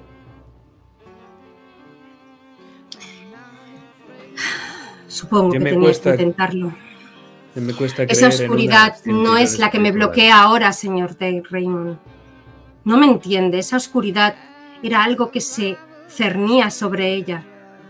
Es lo que le ha hecho daño, sin duda, pero ya no está ahí. No es eso lo que me bloquea, es el espacio físico. Puedo interactuar con la gente de muchas maneras, pero el contacto físico es imprescindible para según qué actuaciones. Puedo leerle la mente a usted sin necesidad de tocarle, Sea como sea. en muchos aspectos, pero no puedo llegar hasta ella cruzando esta maldita ciudad y entrando en esa maldita casa y sanar lo que le pase en la cabeza sin tocarla. Sea como sea, todo nos remite al mismo punto. Usted está intentando que crea no en una, sino en dos entidades espirituales distintas. Inténtelo Eso con cualquier cristiano. igual. No es necesario que crea en esas entidades para que crea en mis palabras, Yo de creo que puedo curarla, de que puedo ayudarla a sacarla de ahí. No es imprescindible. Hay gente que va a la iglesia y no cree en Dios. No es imprescindible para rezar y mucha gente lo hace. Pues rece usted por ella. Puedo hacer más, señor Raymond. Puedo intentar sacarla de su estado y que le cuente a usted y a su maldita hermana qué es lo que le ha pasado. Respóndame una última pregunta, ¿quiere? ¿Ha oído hablar de Phil Block? Phil Block. No me suena a ninguno de los nombres de hombres con lo que, los que ella se relacionaba. ¿Y el Casino Alegría? Ay, sí. De todos los malditos hombres mayores con los que ella se relacionaba o por los que se sentía atraída, ese es el peor de todos, Witty.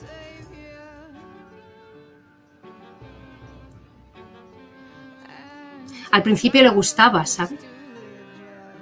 Empezó a relacionarse con él para salvarle el trasero a su padre, pero en el fondo le atraía a ese hombre. Como todos los hombres con poder y mayores, veía en ellos o creía querer ver lo que había perdido con su padre. Su padre perdió la dignidad y la cordura cuando murió su madre. Tendría que haberse comportado de otra manera para que su hija no se perdiera como se, ha perdido por lo menos hasta que llegó a nosotros. No pasa nada. Helen, por lo que usted dice, encontró a su madre y a su padre. Aquí tiene mi tarjeta, señorita Neville. Si se le ocurre algo más, si recuerda por casualidad que Helen chupó ese balancín en el porche y que quizá ello le hubiera podido causar su estado, llámeme. Le he dado vacaciones a la secretaria, pero a veces tengo tiempo libre y estoy en mi despacho. Y si usted cambia de idea sobre el estado, sobre el que visite a Helen, hágamelo saber. No, si cambio de idea, usted lo sabrá. ¿no?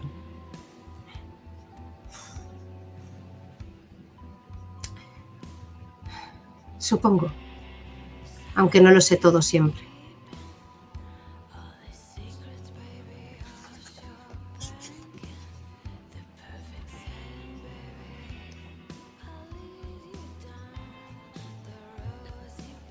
Con esas palabras, porque Raymond no necesitaba otras. Me marché de allí.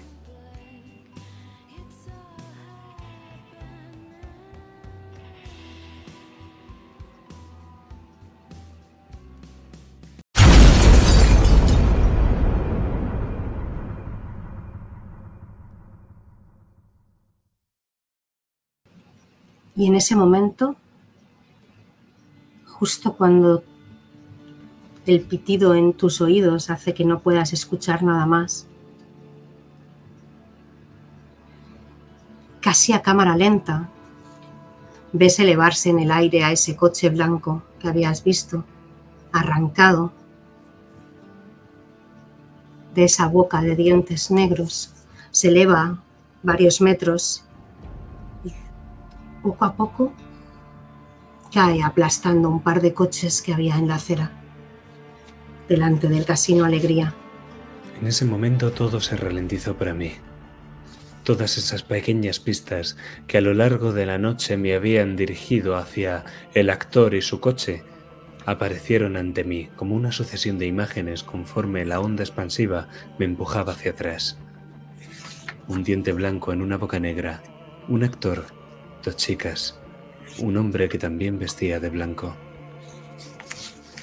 Maldición. Yo había querido pegarle un puñetazo y romperle las gafas de Carey. Y ahora era su coche el que saltaba por los aires. Y quizá quizá algo más. Todo se ralentiza mientras sales despedido hacia atrás.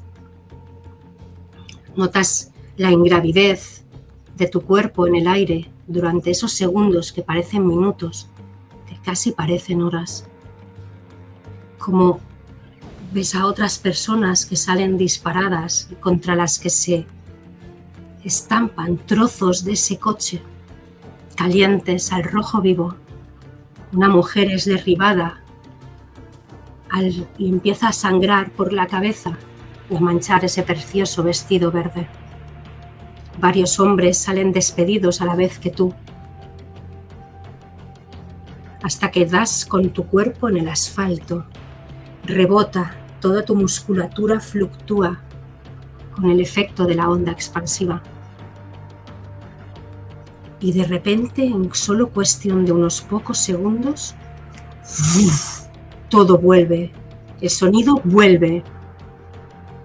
Explotan los oídos. Notas un hilo de algo caliente que sale de uno de ellos cuando notas que su tu cuerpo se aposenta en el suelo. Empiezan a caer trozos de esquirlas, de coche, de cristal, ardiendo a tu alrededor. Y hazme una tirada de atletismo a ver cuán capaz eres de esquivarlos antes de que impacten contra tu cuerpo, Dex.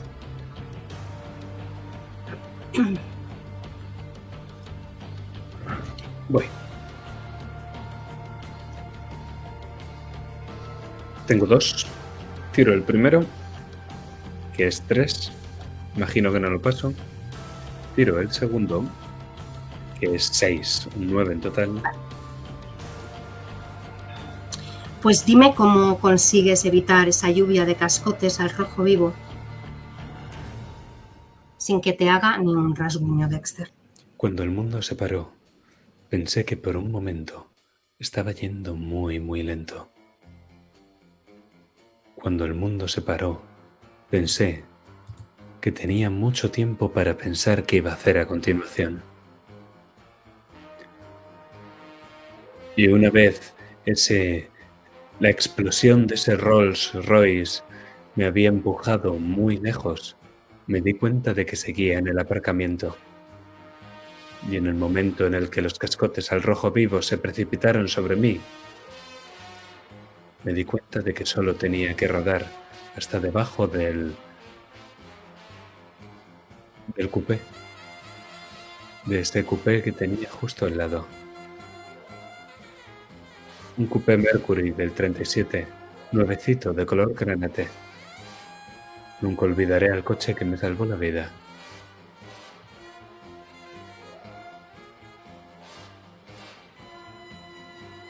Y desde debajo de este coche puedes ver como a tu alrededor se monta el pandemonium, gente corriendo, gritando por todas partes, salen dispersándose desde la puerta del casino hacia absolutamente todas partes, derecha e izquierda, mujeres gritando. Hay gente que no ha tenido tan buena suerte como tú y se y está sangrando en la acera. Y desde debajo de este coupé, protegido por este coche que te ha salvado la vida, ves como ves a ese hombre con traje blanco y gafas de cadella, esas dos mujeres que se levantan del suelo, el hombre empieza a echarse las manos a la cabeza y a pegar gritos en dirección a su coche. Y mientras todo el mundo, absolutamente todo el mundo parece presa del pánico, ves como dos hombres salen del casino con una tranquilidad que no es normal para lo que acaba de pasar y se dirigen a uno de los coches, de los coches negros que estaba aparcado lo más lejos posible de la entrada. Es Incluso que uno de ellos ves que se saca un cigarrillo y se lo enciende. Es que cuando hay una explosión de fuegos artificiales semejante, lo único que puede ser, si no hay víctimas mortales, es una explosiva distracción. Y todavía sordo de un oído, me levanté como pude, lento pero tenaz, y sacando el revólver de mi cartuchera, me aproximé lo más rápido que pude hacia esos hombres. Creo que gritaba, pero ni yo podía oírme a mí mismo. Interesante. Pues eh, te voy a pedir otra tirada de atletismo para ver si es capaz de llegar a ellos antes de que se monten en el coche, porque han salido tranquilos pero a buen paso. Pues y ahora tendrás sí. de salir de debajo del coche y correr un poco para alcanzarlos, tendrás que darte un poco de prisa.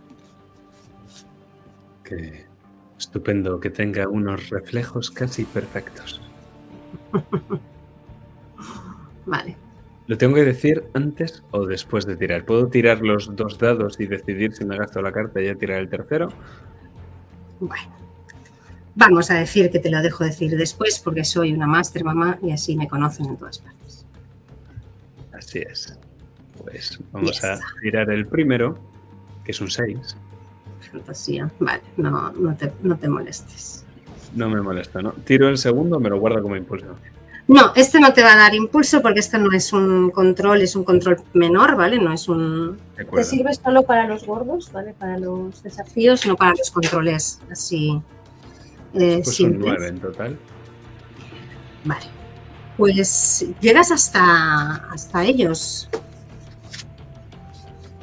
¿Qué pretendes con ar- arma en mano? Nárrame cómo llegas. ¿Ves que estos hombres no te estaban prestando atención?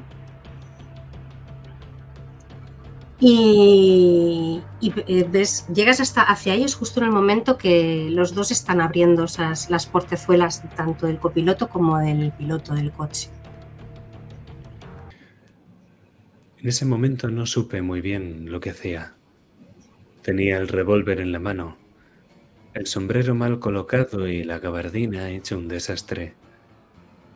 Pero esos dos hombres eran culpables de algo. Solo tenía que descubrir el qué. Así que les apunté como si estuvieran en el pasillo de la horca y les dije, Phil Block, Trabajan ustedes para Phil Block. Gritaba demasiado. No sabía qué lo hacía.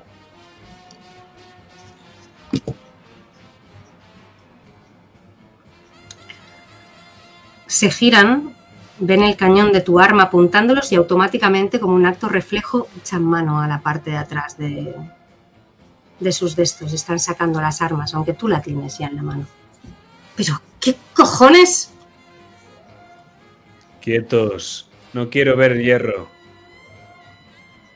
Si ¿Ves que Les juro que salen de este parking en pijama de pino. ¿A cuál estás apuntando? ¿Al piloto o al copiloto? ¿A cuál has llegado más cerca? Ambos. Estoy cambiando el revólver de un sitio a otro. Vale. Pues ves que mm, se quedan con la mano levantada. Ya sabes que tienen las pistolas cogidas, que no las están soltando, pero no están haciendo ademán de sacarlas más. ¿Quién cojones eres? ¿Qué sabes tú de ese? Y el otro, el que está hablando recibe una mirada y un silbido desaprobatorio por parte del conductor. Lo miro a él, aunque apunto a ambos. Escúchenme, no me hagan perder el tiempo. La policía estará al caer y podemos seguir con este juego o pueden largarse de aquí después de que me hayan dicho lo que quiero de que me digan, ¿de acuerdo? Se miran el uno al otro, miran la, ven que la gente ya está empezando pues eh, a recomponerse un poco y de hecho tú puedes ver eh, como del casino salen eh, Pearl, eh, tu colega, tu amigo, Barron, y, y Witty, y que mm, prácticamente cogen en volandas al hombre, a- al actor, a Bing Crosby, eh, el dueño del coche, que está como, como casi de rodillas en el suelo. Y estos hombres, cuando ven a Witty, eh, se miran los dos y, te miran a ti y, Dice, Joey, tenemos que largarnos de aquí. Cállate, idiota. No, no, no, no, no, no. Vais a hacer nada. Os manda él, ¿verdad? ¿Qué saben de- ustedes de Helen Dickens? ¿Y cuál de los dos es Mikey Cohen?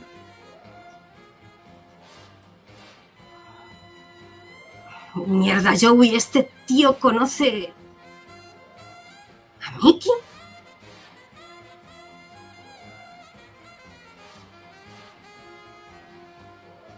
Y no solo a él. También conozco al resto de hijos de puta que trabajan para Siegel. Maldita sea, ¿con quién cojones nos hemos topado? ¿Conocen al jefe? ¡Que te calles, idiota! Mira, no sé quién cojones eres. Puedes pegarnos un tiro. Si te atreves, aunque estarás muerto esta noche si lo haces. Así que será mejor que nos dejes largarnos de aquí te escondas en la cloaca de la que provengas.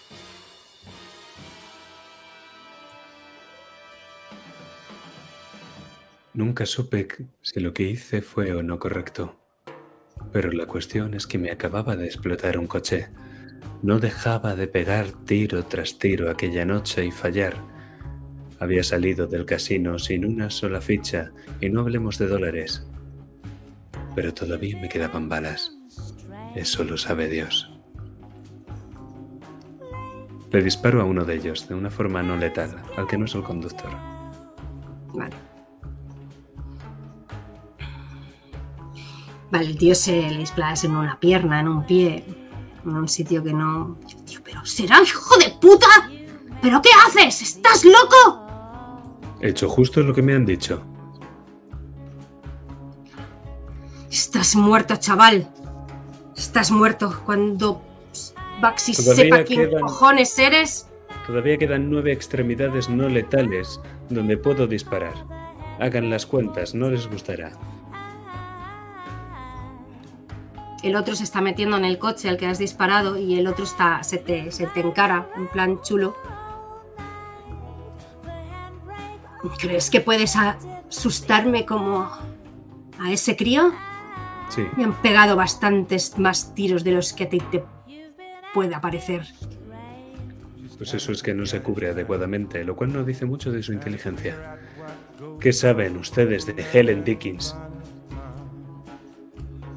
Eso debería preguntárselo a mi jefe, no a mí. Descuide.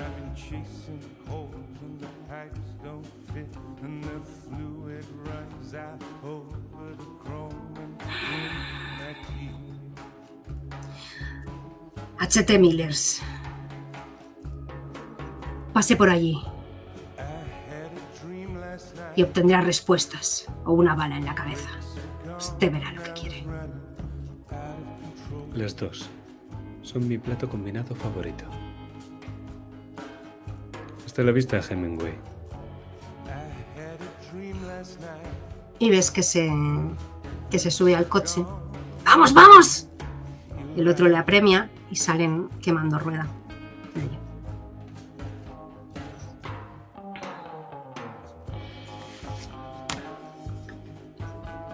Y antes de que me digas dónde vas a ir, si es que vas a ir a alguna parte, lo último, lo último que puedes oír es a Witty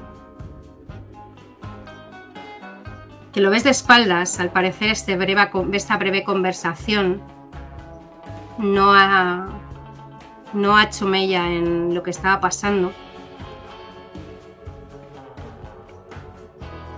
Y lo último que os escuchas, cuando son, los sonidos y los gritos se, se pierden, es... No iban por usted, señor Crosby. Es un mensaje para mí. Pero ya me lo cobraré. Y ves cómo Bar lo mete a, a ese actor de pacotilla en un taxi. Y se lo lleva allí.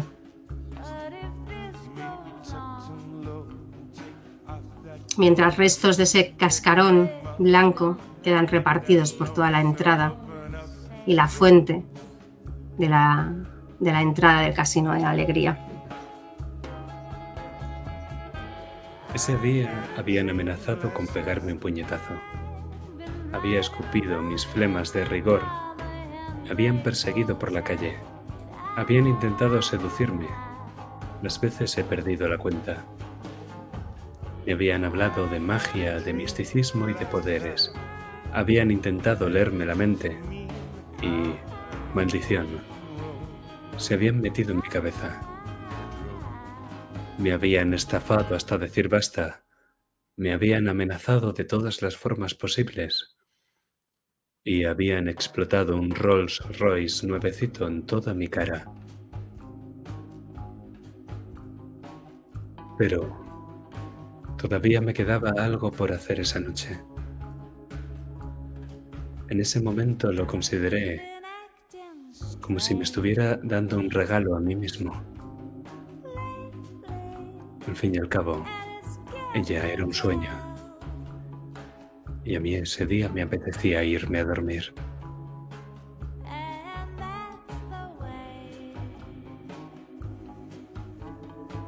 You make me feel all the time. y la noche te engulle. Dejas atrás las luces y el ruido de esa explosión para dirigirte a una zona mucho más tranquila. Engullido por la noche de Los Ángeles,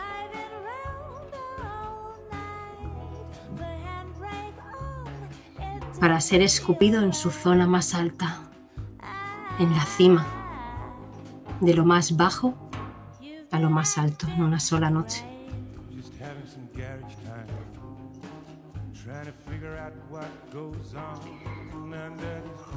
Casi parecía un castillo, aunque sabes que no lo era, aunque tenía una torre. Y una princesa. Puede que dos.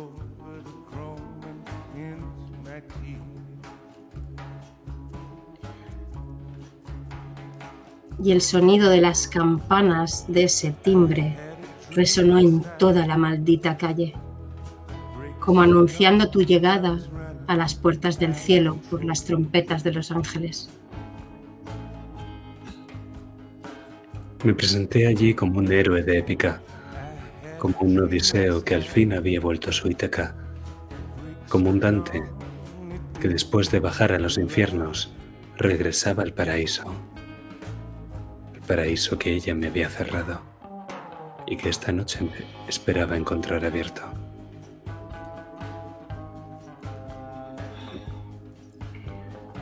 La puerta no la abrió ella, por supuesto que no. La abrió un hombre enfundado en un traje que parecía que llevara un palo metido por el culo. Con guantes blancos. Maldita sea, llevaba unos malditos guantes blancos. La única nota de no color de todo su atuendo. En el resto era un hombre gris, pelo gris, ojos grises, zapatos grises y chaqueta de franela gris.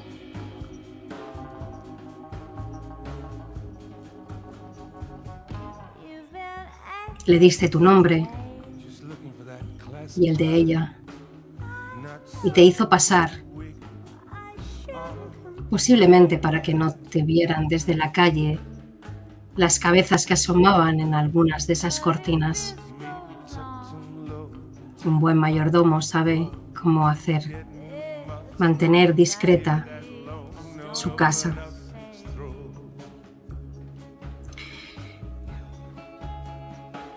Y la segunda vez que la viste fue bajando esa enorme escalera que se bifurcaba arriba, a derecha y izquierda, cubierta de una eh, alfombra de color rojo, igual que el color de sus labios cuando la viste en tu oficina.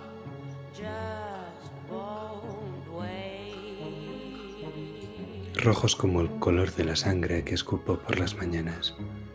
Su rostro esa noche estaba tan terso como el ala de un ángel. Y sus tobillos. Maldición. Hasta entonces no me había fijado en esos tobillos, pero creo que eran ellos los que inspiraban mi poesía.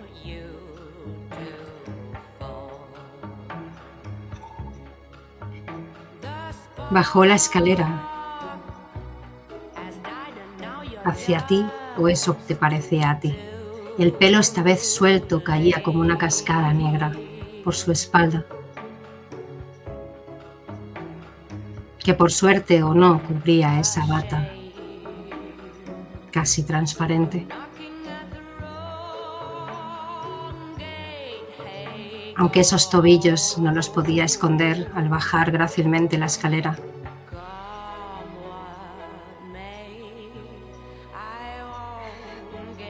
Señor Raymond, ¿ha pasado algo? Entiendo que sí, si no, no estaría aquí. Em, Whitecroft, por favor, eh, a la sala de té. Y te coge de la mano. Vamos. Será mejor que no le vea a mi padre. No está en un estado Acompáñeme. Y te estira de la mano hacia una salita anexa a la entrada.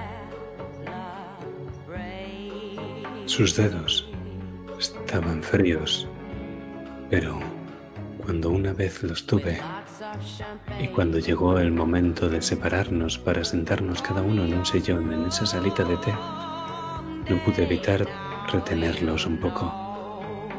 Y cuando finalmente los dejé ir, los dejé ir como se deja ir un sueño, como se deja ir un sueño con un valle encantador, cuando el sol le da uno la cara por las mañanas.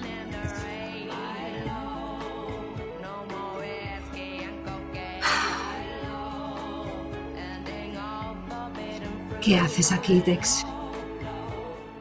¿Es por mi padre? Ha venido azorado de ese lugar maldito. Me ha dicho que te había visto allí. No es el único.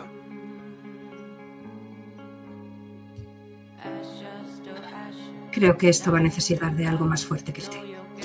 Y se levanta y coge de un con bastante firmeza una botella que seguramente valga más que todo lo que llevaste encima hoy. Y sirve dos, dos vasos de whisky sin hielo. Te tiende uno y coge otro y le pega un buen trago.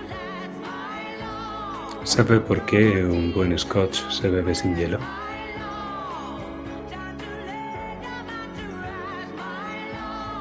Sonríe. Ilústreme.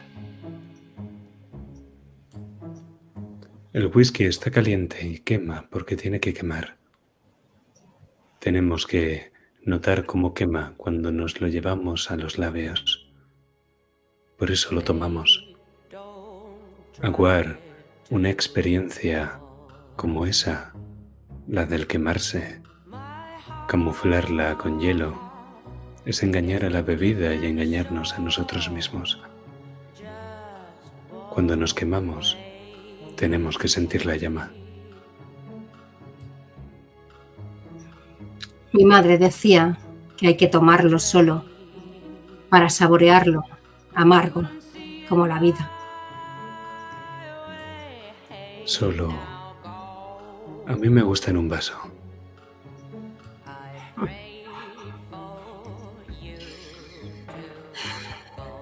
Sí, mejor en un vaso, sin duda. No es elegante beber de la botella directamente, aunque no le negaré que alguna vez. Pero no creo que sea por eso que usted esté aquí esta noche. ¿Qué ha pasado en el casino? Mi padre ha venido totalmente desencajado.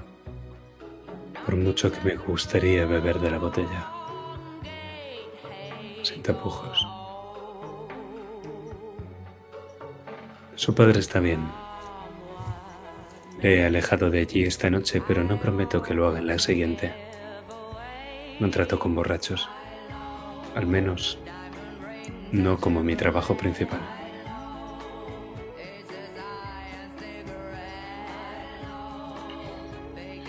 Se lo permitiré esta vez. Que le llame así. Aunque lo que usted ha dicho que es, lo sea. Eso solo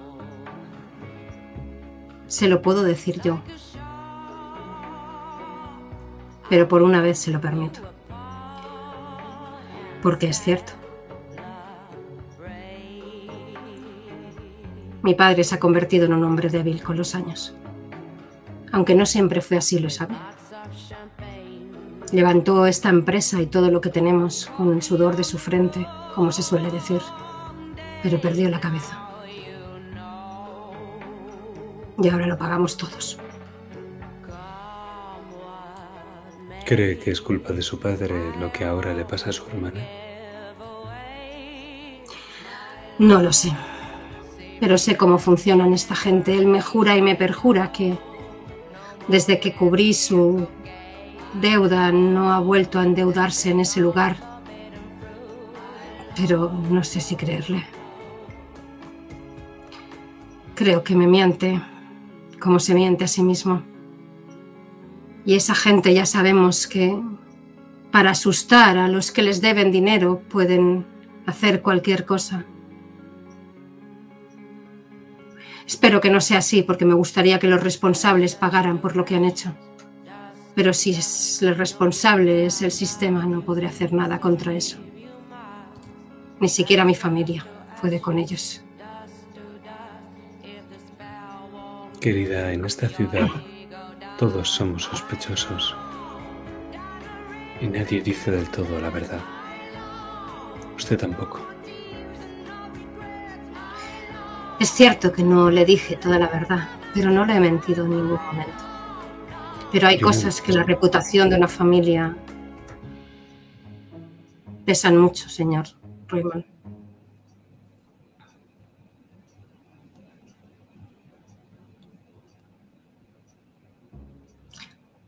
Por mucho que le pague, entenderá que no le cuente todos los trapos sucios de mi familia a la primera persona que conozco. Eso me lo han enseñado los negocios. No te puedes fiar de tus enemigos ni tampoco de las personas a las que pagas por su trabajo, porque todos te pueden vender. ¿Y usted cree que yo puedo venderla? Tus ojos me dicen una cosa, pero me han mentido muchos hombres en esta ciudad y mujeres. Y he aprendido a no fiarme de las miradas si no van acompañadas de hechos. Lo que has hecho esta noche por mi padre te acerca más a que confíe. Quizá No yo tendría. un romántico, al fin y al cabo. Aunque no gane un dólar con ello.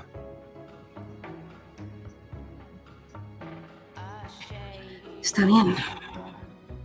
Has dicho que querías poner las cartas sobre la mesa.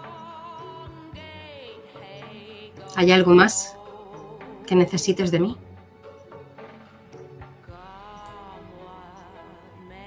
Quizá más tarde. Necesito hablar con una Dickens. Y con pesar de mi corazón, creo que no la tengo delante.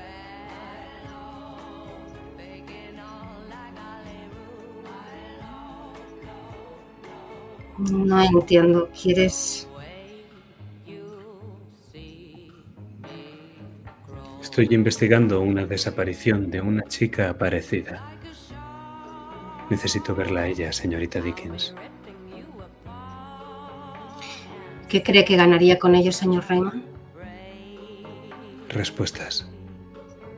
Lo que llevo buscando todo el día y el día anterior. Lo que llevo ¿Qué buscando desde que usted entró en mi despacho. Tengo muchas preguntas y pocos están dispuestos a darme las respuestas que necesito. Mi hermana lleva dos semanas sin contestar pregunta alguna, sin decir palabra alguna. ¿Cómo puede ayudarte? No todas las respuestas se dan con palabras.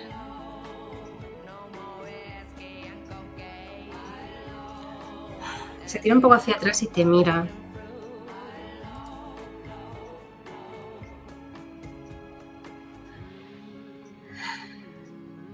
Posiblemente si no hubieras pasado lo que ha pasado esta noche no te permitiría subir a verla, pero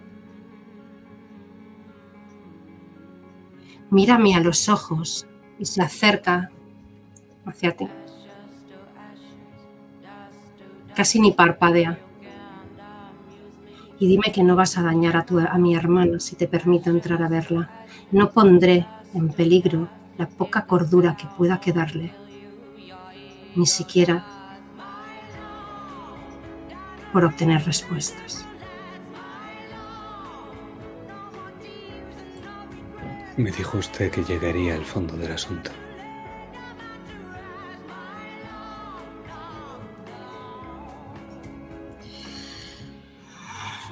Te se queda mirando lo que te parece una eternidad.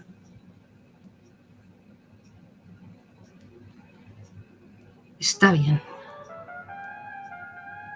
Pero estaré contigo en la habitación. No pienso dejarlas solas. Ni contigo ni con nadie, exceptuando a su cuidadora. Su presencia, señorita Dickens, siempre es más que grata para mí. Sígame, señor Raymond. Y dando un trago, vaciando su copa, la deja con un sonoro golpe encima de la mesa.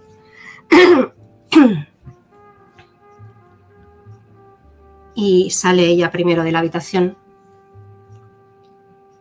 y se dirige hacia la escalinata y la empieza a subir.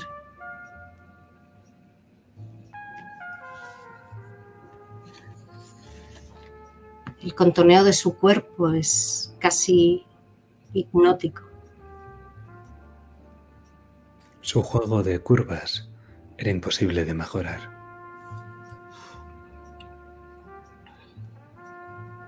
y la sigues escaleras arriba y cuando llega al rellano giráis hacia la izquierda. La- el pasillo en el que te conduce está profusamente decorado, hay cuadros, todo tipo de ornamentos, jarrones, estatuas. Desde luego les gusta el arte. Y aunque no seas un experto, puedes ver que hay obras que valen mucho dinero en ese pasillo. Pasáis por varias puertas cerradas y llegáis casi al final, a la penúltima habitación. Es una habitación de, haber- de estas que se abren dobles. Y ves que saca de su cuello una cadena con una llave y la introduce en la cerradura y la abre. señala hacia el interior y te indica detrás de ti.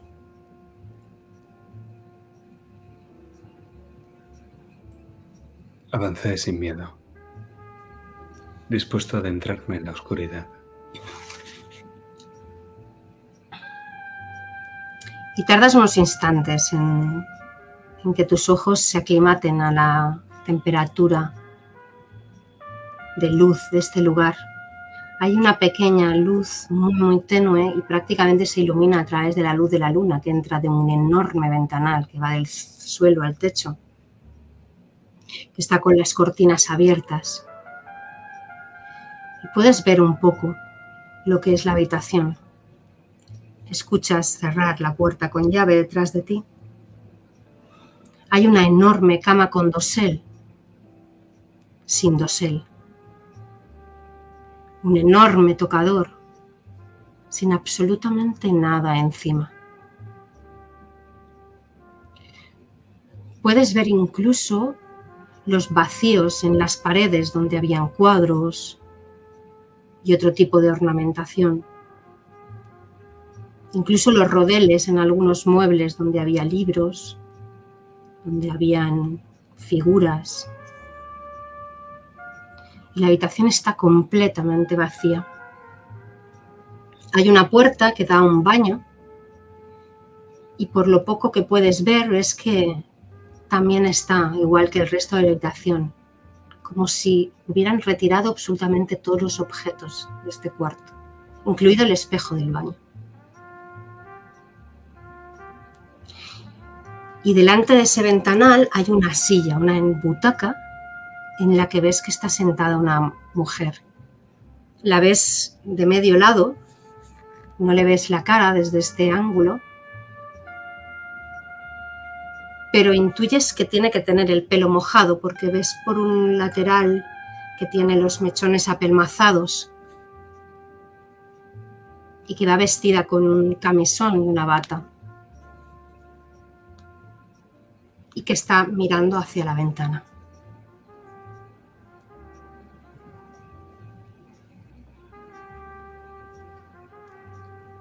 Hay otra mujer en la habitación, una mujer hispana o de rasgos hispanos, vestida de enfermera, muy cerca de la butaca que mira hacia la puerta y Margaret le dice, eh, tranquila, Camila, tranquila. Eh, viene a ver a, a mi hermana. Se acerca a ti. El pelo de la joven de los Dickens era de color tostado, fino, ondulado y quizá algo más corto de lo que se estilaba por entonces.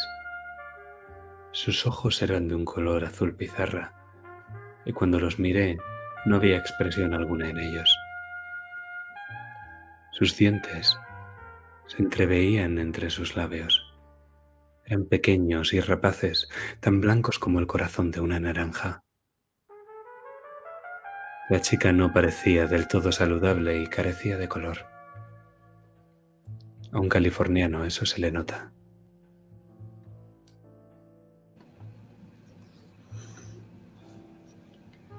Está ahí sentada mirando a la ventana, frágil, pálida. La has visto de medio lado, pero lo suficiente como para poder percatarte de todo eso. Margaret se adelanta. Helen, cariño, hay alguien que desea hablar contigo. Es un amigo. Se llama Dexter. Podrías hablar con él si quieres, eh, aunque no debes hacerlo si no te apetece tampoco.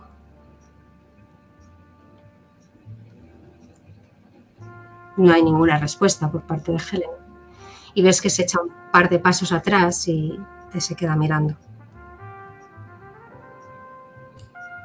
Miro a su hermana como pidiéndole permiso cuando me acerco hacia Helen. Margaret asiente.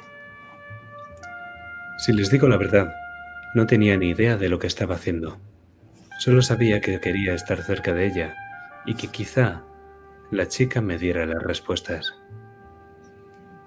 Así que me acerqué a ella con el batiburrillo de información en la cabeza.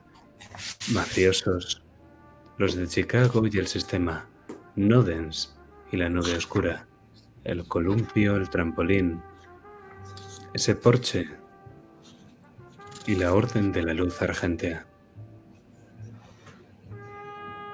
No lo tenía muy claro. Sigo sin tenerlo a día de hoy. Pero la cuestión es que me acerqué al oído de la muchacha y, guardando cuidado de que nadie más escuchara mis palabras, Le susurré. No dens.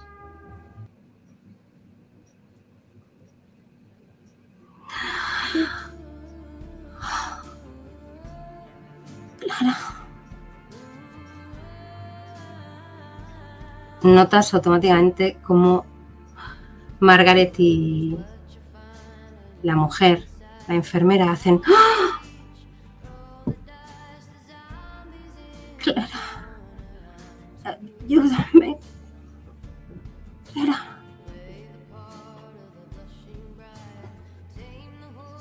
Míreme a los ojos, chiquilla.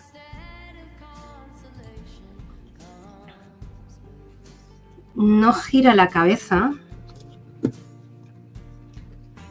pero entiendo que si le dices eso te pones dentro de su ángulo visual.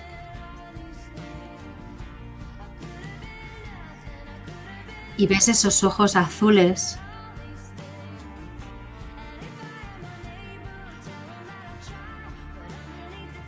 Como un mar en calma, como se clavan en los tuyos. Casi consigues atisbar cierto gesto de súplica, como un pequeño arrugamiento de sus músculos faciales. Y mientras te estás fijando en sus ojos azules, quiero que me hagas una tirada de estabilidad. Y te recuerdo que tu paranoia te da un menos dos para esa tirada, mi querido Dexter.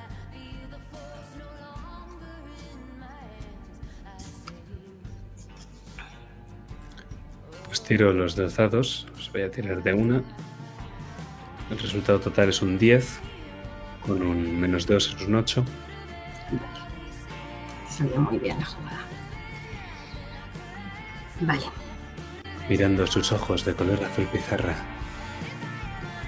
y viéndola desvaída y pidiendo ayuda.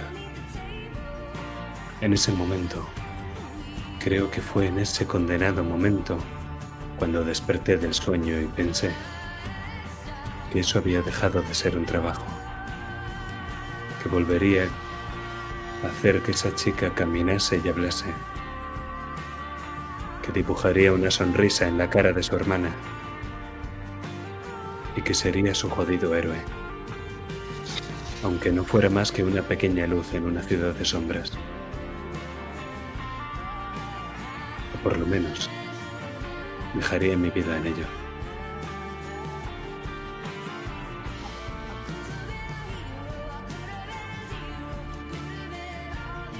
No creo que haya mejor manera en la que dejar una partida